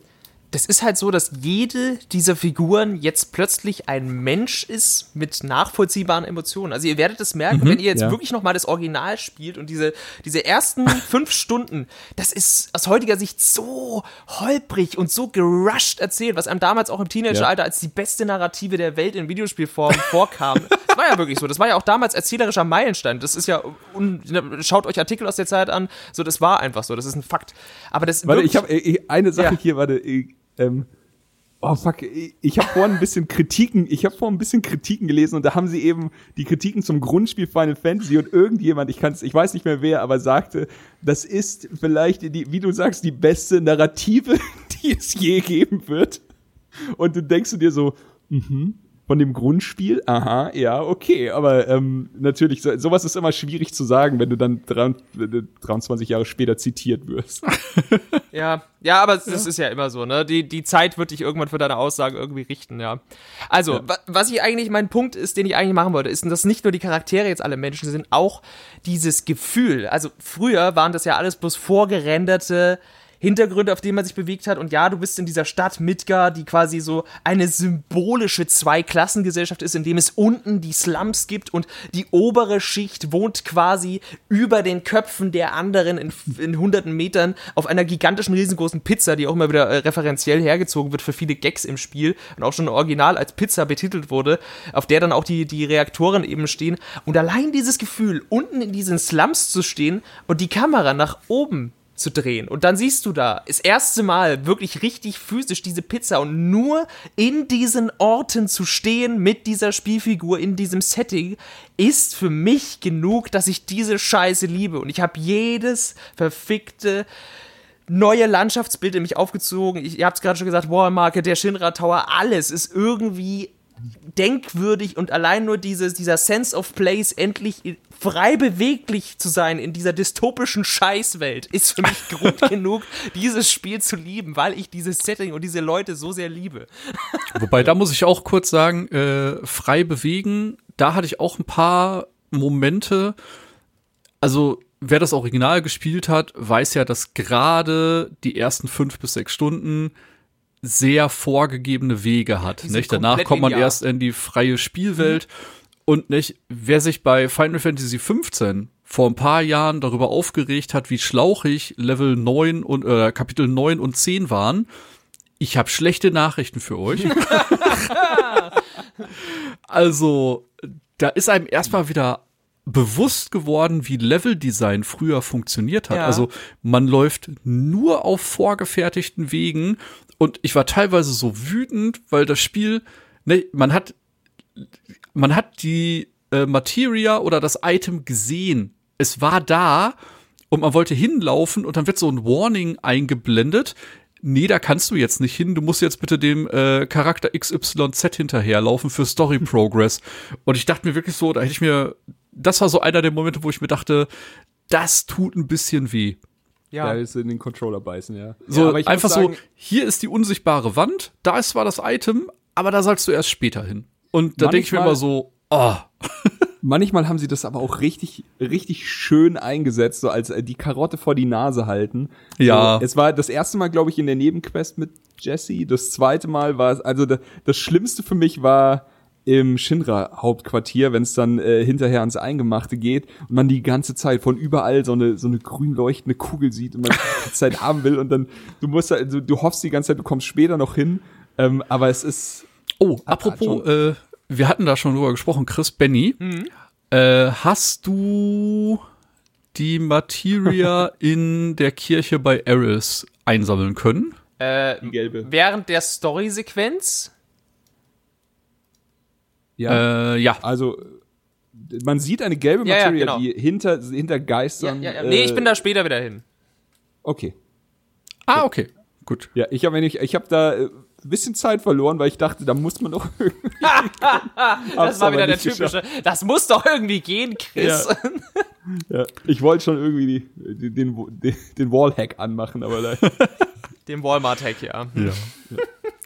Super gut einfach. Ja, ich, ich sehe dieses antiquierte äh, Quest äh, und Leveldesign an diesen Punkten tatsächlich schon sehr. Und ich sag's wie es ist, ähm, wenn da nicht Final Fantasy VII auf der Packung stehen würde, dann würde der Lynchmob durch die Straßen des Internets rennen in zwei, drei Wochen und sagen, it's Final Fantasy 13 all over again. Aber ich sag's wie es ist, die Leute werden das einfach verzeihen, weil Final Fantasy VII draufsteht. Und wer sich Ja. vor etlichen Jahren über das, über das Leveldesign von eben besagten Final Fantasy 13 oder auch in Abschnitten Teil 15 aufgeregt hat, ja, der muss sich jetzt mal die eigene Nase greifen, wenn er das hier jetzt über alle Maßen liebt. Also es ist eine sau schöne Tapete. Es sind sehr weite Schläuche mit Bäuchen, wie man so schön sagt. Ähm, aber machen wir uns nichts vor. Das Original war natürlich auch sehr linear, deswegen passt's. Ich mache mir da eher Sorgen über äh, die kommenden Teile. Ja. Ähm, Ja. weil genau hier die Sache. ist es in den noch kommenden okay. Teilen wird, in den kommenden Teilen wird's nicht so leicht verziehen. Ne? Genau, aber das- da hier ist es vollkommen recht. tatsächlich wirklich noch okay, weil wirklich, Thomas hat ja auch schon gesagt, der, der Anfang im Original war auch super linear, wo du kaum nach links und rechts abbiegen konntest und das geht hier schon noch eher. Also es ist tatsächlich mehr Raum, den sie dir zur Verfügung stellen, aber ich sehe auch den Punkt mit den uh, uh, unsichtbare Mauer, Bitch, du darfst hier jetzt nicht lang gehen, ist schon auch so, ach komm schon, Leute, ähm, von vorgestern, aber ja, ne. Rein interessenhalber, ihr müsst nur eine Zahl nennen. Äh, wie Zwölf. viele Nee. Summons hattet ihr gefunden? Oh Gott, das ist eine gute Frage. Warte, lass mich schnell durchzählen. Warte. Aber Travis, Acht? ich glaube, ich hatte acht. Okay. Mit den, mit den Das- beiden aus Vorbestellung ähm, insgesamt. Also, Ah, den hatte ich nicht aktiviert. Die beiden hatte ich nicht aktiviert so, okay. Tatsächlich. es gab zwei aus der Vorbestellung. ja, ich habe zwei aus der Vorbestellung. Wer, wer war das? Also ist ja jetzt kein Geheimnis. Nö, ist kein Geheimnis, steht ja auf der Packung. Ist Kaktor und äh, Chokomok waren äh, Vorbesteller Boni. Ah, okay. Äh, die, die hatte ich beide. Ähm, ja, okay. Äh, ich glaube, ich hatte sieben oder acht. Ich bin nicht sicher, aber äh, ich sag jetzt einfach mal sieben. Sieben, ziemlich sicher. Und Ja, ich weiß, dass das es noch so in die welche gleiche gibt, Richtung. die ich nicht gefunden habe. Und das wäre auch wieder sowas, worauf ich jetzt noch hinarbeiten würde in meinem fertigen Ja. Spielstand, weil ich sie einfach Genau. nicht gefunden habe. Aber ja, da, das ist tatsächlich, äh, ist, glaube ich, smart, dass wir die nicht beim Namen nennen. Denn das Mhm. war für mich auch eine sehr spannende Sache. Was findet man jetzt schon in diesem Spiel? Welche, äh, welche Beschwörungen können, können wir jetzt schon finden und sowas? Das will ich jetzt auch nicht vorwegnehmen. Nee. Ähm, alles in allem habe ich wirklich die, die Thomas hat schon angesprochen, dass im Shinra Tower äh, dreht, dreht der Bösewicht Swag auf. Das habe ich so geliebt. Oh ja. ähm, ich fand schon, also äh, Don Corneo aus, aus Wall Market wahnsinnig geil umgesetzt. Also wirklich äh, richtig, richtig gut. Applaus dafür. Ich mochte die ganzen shady Randfiguren von dem Wall Market auch sehr gerne. Ich mochte das, äh, aber das will ich jetzt Benny nicht vorwegnehmen, denn das wird, das wird sein Monolog sein. Das, was im Honeybee passiert, fand ich unfassbar Ich geil. dachte, wir Ähm, wollen das nicht anschneiden. Nee, Okay. das möchte ich auch nicht. nee. Es ist einfach zu krass. Das ist also- das muss man selbst Die, erleben. diese Szene, äh, hands down, ganz kurz, ich sag nichts inhaltlich, aber diese Szene, sobald dieses Ding jetzt dann rausgeballert ist und sobald die Leute das erfahren haben, die wird durch das Internet in gewissen Kreisen durchbranden als vielleicht eine der positivsten Darstellungen Ja. von gewissen Menschen in einem AAA-Spiel. Und das ist der entscheidende Faktor, weil es sich hierbei um ein Multimillionen-Dollar-Spiel handelt und dermaßen mit gewissen Figuren auf eine gewisse Art und Weise umgegangen wird. Applaus. Da werden Leute vor ihren, vor ihren Fernsehern aufstehen mit Tränen in den Augen. Streamer werden irgendwie, äh, es wird Videoclips davon geben, wie Leute die Fassung verlieren, entweder vor Wut oder vor Freude. Das wird ein Ding, das sage ich euch. Und ihr werdet alle wissen, wovon ich rede, wenn ihr an dieser Stelle im Wallmarket seid, ihr Leben. Ähm, ja, Gut, das, das reicht mir. Genau das wollte ich von dir hören. genau, bitte, danke. Denn Das- wir, also Benny ich und ich hatten uns, Benny und ich hatten uns ein bisschen vorher drüber unterhalten, schon über das Spiel, als wir noch nicht wussten, dass wir zusammen podcasten. Und äh, da hatte er das ähnlich emotional schön formuliert und da dachte ich, das will ich auf jeden Fall im Podcast haben, aber gut, also spoilern tun wir nicht, ihr wisst hundertprozentig, wovon wir reden. Ähm, aber was ich auch, also ich glaube, mit mein liebster ausgearbeiteter Charakter war am Ende äh, der Wissenschaftler am Shinra-Gebäude, Dr. Hojo. Mhm. Was für ein wunderbarer Widerling, wie er im Buche steht, Oh ja. mit seinem hochgezogenen Mundwinkel und also da fällt dir halt erstmal wieder auf, wie wie krass die Arbeit am Charakter ist. Also so, dass einfach Sachen, die du eigentlich nur, weißt du, in einem Film würde ein Schauspieler dafür einen scheiß Oscar bekommen und hier siehst du sowas halt einfach und es ist wahnsinnig geil umgesetzt und ach, hab ich das geliebt. Also Ja. wirklich die die komplette Shinra Passage ist mir so richtig, das ist mir richtig das Herz Es aufgegangen. wird einem auch das erste Mal so klar, dass da halt einfach Dinge passieren, die man im Original so schulterzuckend hinnimmt, weil es ist ja die Story des Spiels. Aber also da gehen so viele Menschen auch schon drauf in diesem Opening dieses Spiels eigentlich. Das ist, das ist so schlimm. Diese ganze Company ist als, als, als ein, ein Stab voller Hurensöhne. Shinra ist wirklich die schlimmste der Firma fucking der Teufel, Welt. echt. Ja, es ist wirklich so. Das wird einem im Original, glaube ich, gar nicht so wirklich klar, weil es eben nicht so kommuniziert, weil du nicht so mit den Auswirkungen damit konfrontiert wirst, sondern es passiert einfach und dann, äh, okay, weiter es ist geht's. halt ein bisschen, es ist ein bisschen wie du sagst, so früher, da hatten wir gerenderte Bilder. Und was hast du da gesehen? Da ist so ein kleines Stück irgendwie, also so, ey, ich spoilere jetzt nicht, das ist ja quasi Grundwissen, wer Final Fantasy gespielt hat. Es, äh, äh, es, es werden sehr viele Menschen in einem gewissen Sektor quasi äh, bedroht und äh, viele verlieren auch ihr Leben. Aber im Grundspiel war das für mich, vielleicht war ich zu klein, so vielleicht war ich Mhm. zu jung. Im Grundspiel war das für mich so, ja, ist schlimm. Weiter. und hier sitzt du halt einfach da und denkst dir so, fuck, Ja. heilige Ja, ja, Scheiße. weil du Das- halt mit also den- de- diese genau. Ausmaße werden dir jetzt erstmal bewusst und wenn du auch hinterher, also der Weg zum äh, Shinra Hauptquartier ist allein schon auch eine Augenweide und du guckst dann immer runter und denkst dir so, fuck, heilige Scheiße. Ja, ja. Und es ist halt wirklich. Ich stand da immer, hab mir das angeschaut und dann hat meine Playstation gesagt, du kannst hier keine Screenshots machen. Und ich dachte mir jetzt mal so, du, Ver- du Mistding. Sie haben eine blockierte Szene betreten. Ganz kurz, äh, eine Frage euch noch, und ich, das hat jetzt gerade leider gar nichts mit dem Thema zu tun, aber habt ihr mit deutschen Untertiteln gespielt oder habt ihr einfach nur äh, englischen Ton gehabt? Ich habe Englisch, Englisch gehabt. Ja, komplett. Ähm, ich- Okay, ich ertrage das nicht. ich Ich, bin da aber auch ein ganz komischer Typ, weil die Berichterstattung und Trailer liefen halt jahrelang im Vorfeld immer nur auf Englisch und dann habe ich mich schon so an die, an die ja, Stimmen gewöhnt, äh, dass ich es jetzt nicht auf Deutsch ertragen kann. Es, es geht einfach nicht, sorry. Nee, ich sag, also ich habe auch auf Englisch gespielt, aber mit deutschen Untertiteln. Es war einfach so voreingestellt bei meiner Playstation und ich habe mir gedacht, why not? Es ist unfassbar, wie weit das auseinandergeht. Und ich meine jetzt nicht so ein bisschen. Ich habe ich hab mir nichts aufgeschrieben, aber es ist wirklich so, das ein, der eine redet irgendwas von, von einem roten Sonnenuntergang und im Deutschen steht dann irgendwas von einer lila Kuh. Und also es ist wirklich, es ist so weit auseinander, wie es nur sein kann und du schlägst dir die Hände überm Kopf zusammen. Im Englischen so wahnsinnig gute Dialoge und im Deutschen also die Untertitel nur, ich hoffe, dass die, die deutsche Synchro anders ist, aber im Deutschen ist es, die Untertitel waren so, das war so ganz, ganz billige Scheiße manchmal und ich dachte nur so, fuck, ich hoffe wirklich, dass die deutsche Synchro anders ist. Also die, die Synchronsprecher sind schon sehr gut gecastet, machen auch einen sehr guten Job, sind auch ein paar sehr äh, hohe Rang- und Namenleute wieder mit Also dabei. es geht nur ums, ums ja, Inhaltliche ja, bei klar. mir. Ich habe keinen deutschen Synchronsprecher gehört. Es ist einfach nur, die, es wurden komplette Inhalte von Unterhaltungen geändert und das, es war ein Unterschied wie Tag und Nacht und ich habe das nicht verstanden. Also, dass mal ein Wort anders übersetzt ist, als man es selber übersetzen würde, klar. Oder dass man irgendwie mal einen Satz irgendwie, also einen Witz zu übersetzen, ist ja auch immer schwierig. Mhm. Aber das waren einfach so oft, auch bei ganz belanglosen Unterhaltungen, die man ganz einfach hätte wörtlich übersetzen können, ist es komplett abgebogen und ich dachte nur, but why?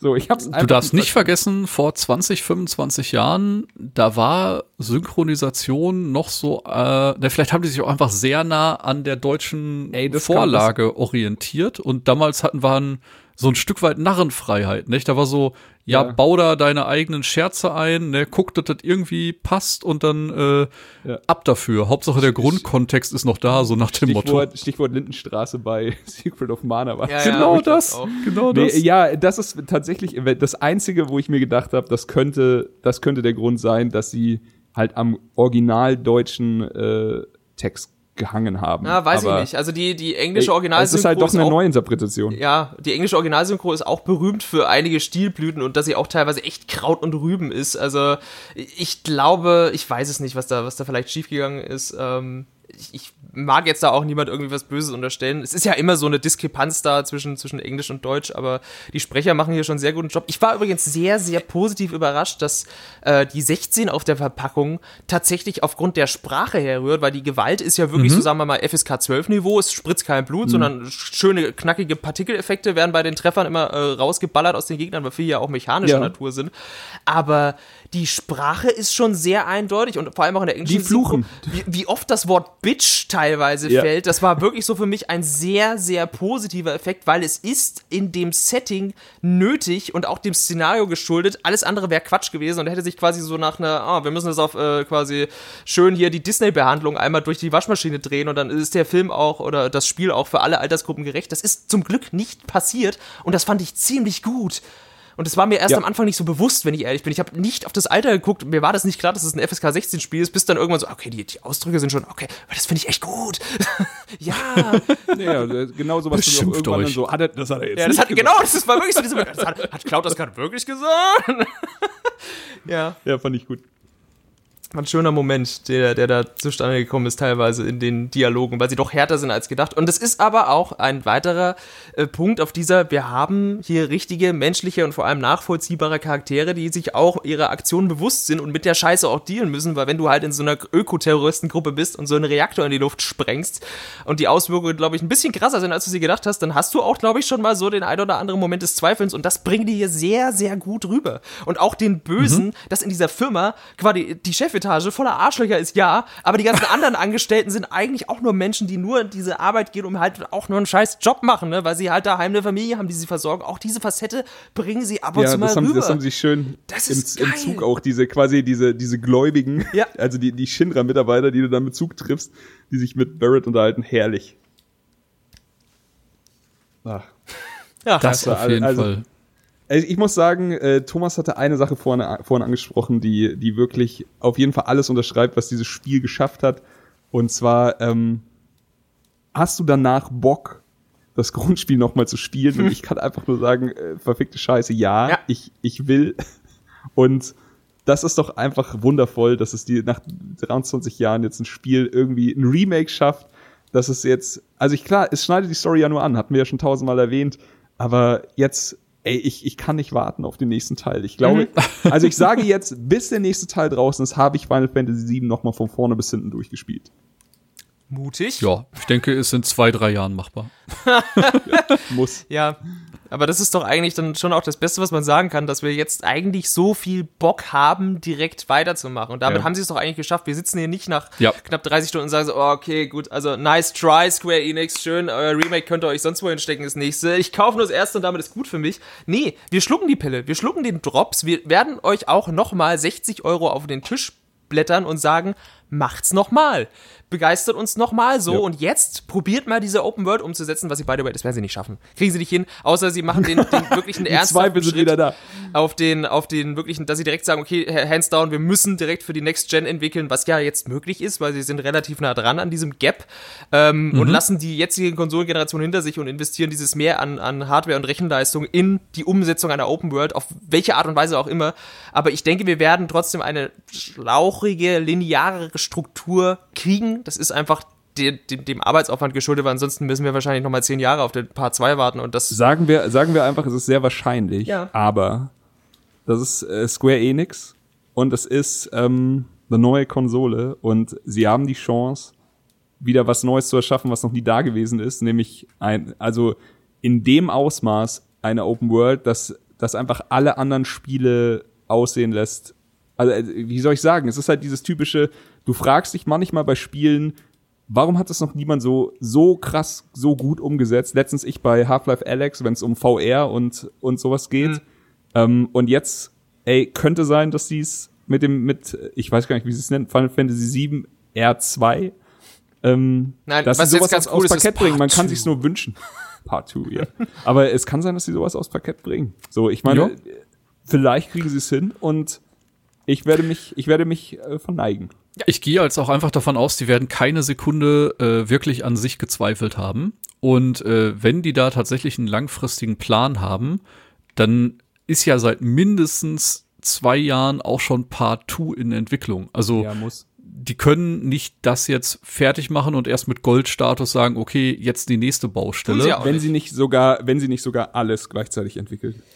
ja. Also so, da- das weiß man nicht. Vielleicht haben sie mehrere Teams. Also man muss auch äh, jetzt mal einfach Final Fantasy VII Remake hat muss einen unfassbaren Arbeitsaufwand äh, ge- geliefert haben. Also was das grafisch ist, was äh, viel, viel von den äh, ausmodellierten Szenen und jetzt hat man halt eine Kamera, die man drehen kann und der ganze Pipapo. Also das muss wirklich wahnsinnig viel Arbeit gemacht haben, aber ich habe keine Ahnung, wie viele Leute da arbeiten. Ich habe keine Ahnung, ob man da nicht einfach sagt, hier Team 1 macht äh, Part 1, Team 2 arbeitet aber schon mal an dem anderen und sie haben gleichzeitig gestartet.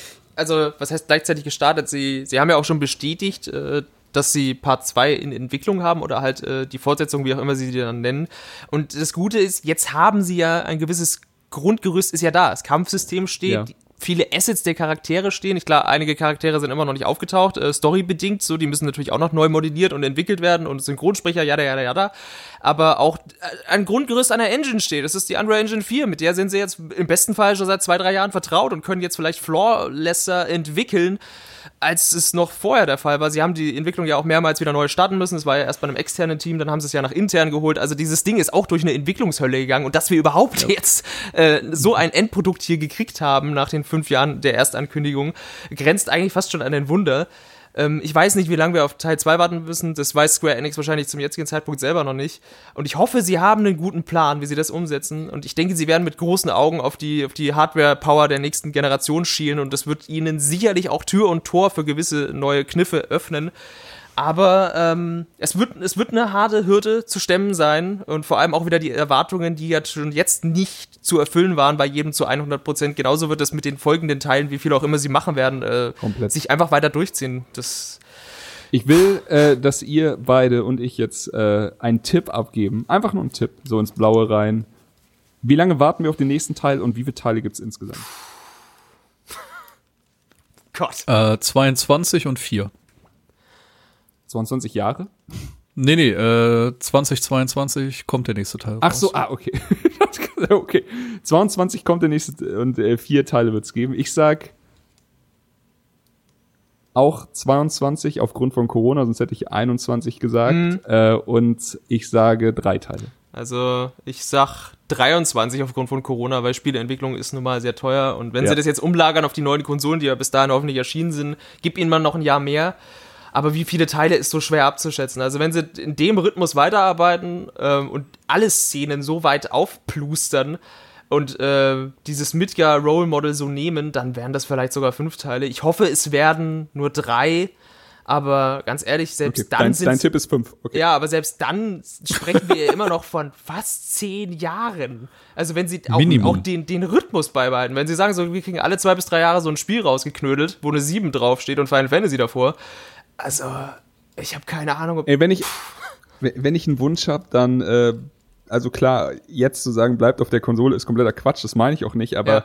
es wäre es wäre sehr schön, wenn sie auf der nächsten Konsolengeneration das Projekt abschließen. Ja, ja. Und absolut. äh, also jetzt hier einfach, wo wir gerade bei Wünschen sind, bitte, bitte keine Konsolenexklusivität mehr. Haut das Spiel doch einfach auch bei Steam raus. So, ich, ich verstehe es nicht. Es ist halt einfach immer so schwierig zu ertragen. Dass ich glaube, sie müssen jetzt ein Jahr, muss, muss die PC-Gemeinde warten auf das ja, Spiel. Xbox Und es auch. Halt also einfach nicht, alle eigentlich. es hat halt einfach nicht jeder, ja, okay, Xbox auch, es hat einfach nicht jeder jede scheiß Konsole.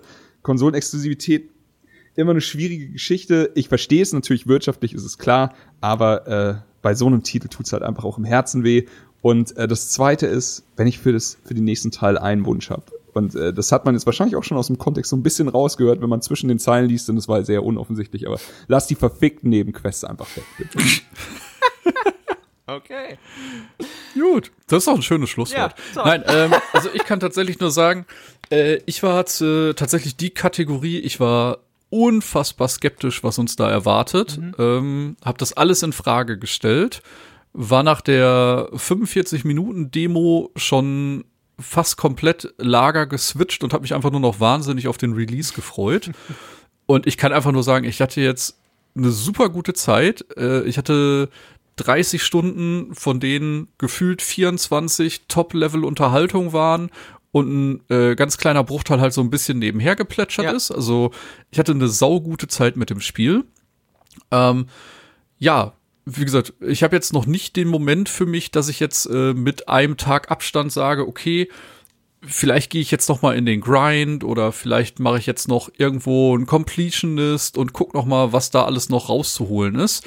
Ne, vielleicht äh, packt mich das irgendwann noch, wenn ich wieder Bock habe, das zu zocken, sehe ich jetzt gerade noch nicht. Für mich ist die Sache jetzt erstmal abgeschlossen und ich hatte äh, ein super gutes Spiel, mit dem ich äh, einfach eine super gute Zeit hatte, dass ich auch teilweise in 10 Stunden Sessions gespielt habe, weil ich keine Lust hatte, es wegzulegen, weil ich wissen wollte, wie es weitergeht, obwohl ich wusste, wie es weitergeht. Und ähm, das hat alles perfekt geklappt. Und äh, ey, wann auch immer ihr das hier hört, ob das vor dem Kauf ist, ob ihr jetzt überlegt, es zu holen oder äh, ob ihr das Spiel jetzt schon durchgehabt habt und einfach nur noch mal äh, hören wolltet, wie wir es gefunden haben, einfach äh, ein toller Kauf. Also ich kann da wirklich nichts gegen sagen. Das wird auf jeden Fall äh, wahrscheinlich kein Game of the Year. Dafür ist das Jahr äh, bis jetzt schon sehr, sehr stark und es äh, kommen ja auch noch ein paar Brecher. Aber für mich äh, mit Nostal Nostalgiebrille ist es auf jeden Fall eine 9 von 10. Also ich habe einfach eine unfassbar gute Zeit mit dem Spiel gehabt. Ja, sehe ich auch so. Also ich habe, äh, um das auch nochmal in Zahlen runterzubrechen, innerhalb von drei Tagen 36 Stunden in dieses Entertainment-Produkt reingeballert, auch wie du, Thomas, teilweise 10 Stunden Sessions am Stück einfach an meinem Sofa festgeklebt. Das, also wenn das nicht für den Titel spricht, und halt wirklich mein, mein, mein Stockholm-Syndrom gegenüber diesem Spiel, was den Soundtrack angeht, wo ich teilweise mit Tränen in den Augen vor diesem, vor diesem Videospiel saß, Gänsehaut bis zum Arsch hoch hatte, als das erste Mal One-Winged Angel so richtig gespielt Mhm, wurde. Ähm, ich krieg jetzt gerade, oh Gott, jetzt wo ich nur darüber rede, krieg ich gerade Gänsehaut, nur weil ich an den Song Das denke. habe ich schon den ganzen, das höre ich den ganzen Podcast Boah, immer, das wenn einer so von euch so einen Punkt anspricht. So, wie mich dieses Spiel an den Eiern hat. Es ist, ich bin so ein hängengebliebenes Opfer, aber wenn es euch da draußen genauso geht, dann verfickt nochmal, kauft dieses Spiel, schluckt die Pille, dass das nur dieser Shinra-Part ist am Anfang und ballert Square Enix diese 60 Euro in den Hals, weil es ist die, die Nostalgiebombe eures Lebens vielleicht. Und wie gesagt, kein Game of the Year, aber emotional für mich wahrscheinlich schon. Ich glaube kaum, dass mich irgendein Spiel emotional so sehr catchen wird wie das, weil es einfach so sehr mit meinem Teenager-Alter spielt und mich so sehr in diese Zeit zurückflankt. Äh, Das ist irre. Ich habe das nicht erwartet. Ich hatte gehofft, dass es das tut und dass es dann so delivert. Ist echt so, ne? Wenn man bedenkt, dass letztes Jahr äh, mit äh, Resident Evil 2 auch so ein krasses Kindheitsding wieder Ja, aber das ist doch hochgekommen anders. ist. Da hast so, du einfach nur Angst gehabt. Das ist eine andere Form von Ja. Nostalgie, Thomas. ja, damals hatte ich noch nicht so. Also ohne Scheiß, als Teenager konnte ich das so durchspielen und hatte eine super Zeit und jetzt äh, alter Mann ich denkt sich so, oh Mann, das stresst mich hier alles ganz schön. Ja. Ne, es ist so Fühle ich aber, fühle ich aber. Okay, die also mein, pure Angst. äh, mein Schlusswort ist einfach nur, ich hatte es am Anfang schon gesagt, ähm, wenn das Spiel ernst macht, wenn das Spiel wirklich will, dann ist es für mich eine 11 von 10 und das meine ich so, äh, so stark, wie man es nur meinen kann. Ich hatte, wir hatten in letzter Zeit sehr viele, also Thomas hat gerade schon angesprochen, sehr viele gute Remakes, wir hatten und Remasters, wir hatten Resident Evil, was äh, Resident Evil 2, was wirklich bahnbrechend war. Wir hatten ein eigentlich ganz gutes Dark Souls 1 Remake und wir hatten auch äh, Shadow of the Colossus, das wirklich wahnsinnig geil war hier. Aber meiner Meinung nach, wenn Final Fantasy äh, ernst gemacht hat, war es für mich mit das Stärkste, was ich jemals in meinem Leben gesehen habe, was das angeht. Also stärker als alle genannten. Und äh, dafür sage ich einfach nur vielen, vielen Dank. Das hat, das hat mir einfach sau viel gegeben. Das hat mir, das hat mich glücklich gemacht. Wie Benny sagt, das hat, das hat mich so auf eine Weise berührt, wie ich es nicht für möglich gehalten hatte. Vielleicht habe ich es irgendwann mal gehofft, aber irgendwie dann doch für unrealistisch gehalten. Und äh, ich schließe ab mit den äh, weisen Worten äh, tiefer, größer, arid. Und er meint nicht nur den Brustumfang, liebe Leute. Und jetzt ist dieser Podcast auch wieder erfolgreich auf Super Samurais Niveau heruntergeritten. Tschüss. Ja, schöne Schlussworte. äh, ich sage auf jeden Fall Danke fürs Zuhören. Äh, hat uns jede Menge Spaß gemacht. Danke für deine Zeit, Benny, Ja, dass es so Benny. kurzfristig geklappt Die hat. sieben Minuten hatte ich für euch. Sehr schön. Ja, wenn Schneiden ich wir mit deinem Schnitt fertig bin, dann bist du bei sieben. das, Minuten. das kommt. Das zum Spiel. Ja, ich dann ähm, auf jeden Fall äh, danke fürs Reinhören. Äh, euch ganz viel Spaß mit Final Fantasy VII Remake. Wenn ihr schon gespielt habt, lasst uns gerne irgendwie Feedback da, wie es euch gefallen hat, ob eure Erwartungen erfüllt worden sind, was ihr toll fandet, was ihr nicht so toll fandet. Da freuen wir uns auf jeden Fall über den Austausch. Und äh, ja, an der Stelle bin ich einfach komplett raus. Wünsche euch noch einen wundervollen Resttag und äh, gib noch für eventuelle Schlussworte an die Jungs. Gut, äh, danke Benny, dass du da warst. Wie immer äh, ein inneres Hose öffnen und ähm, danke, danke Thomas natürlich, wie immer, fürs Moderieren, hat sehr viel Spaß gemacht. Äh, ich bin da raus. Ich bin froh, dass ihr mich äh, und meinen Samen empfangen habt. Tschüss!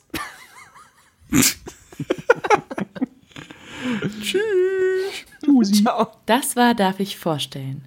Wenn ihr mehr von uns hören oder lesen wollt, dann schaut vorbei auf darfichvorstellen.com oder folgt uns auf Twitter unter darf ich folgen und darf ich knipsen bei Instagram.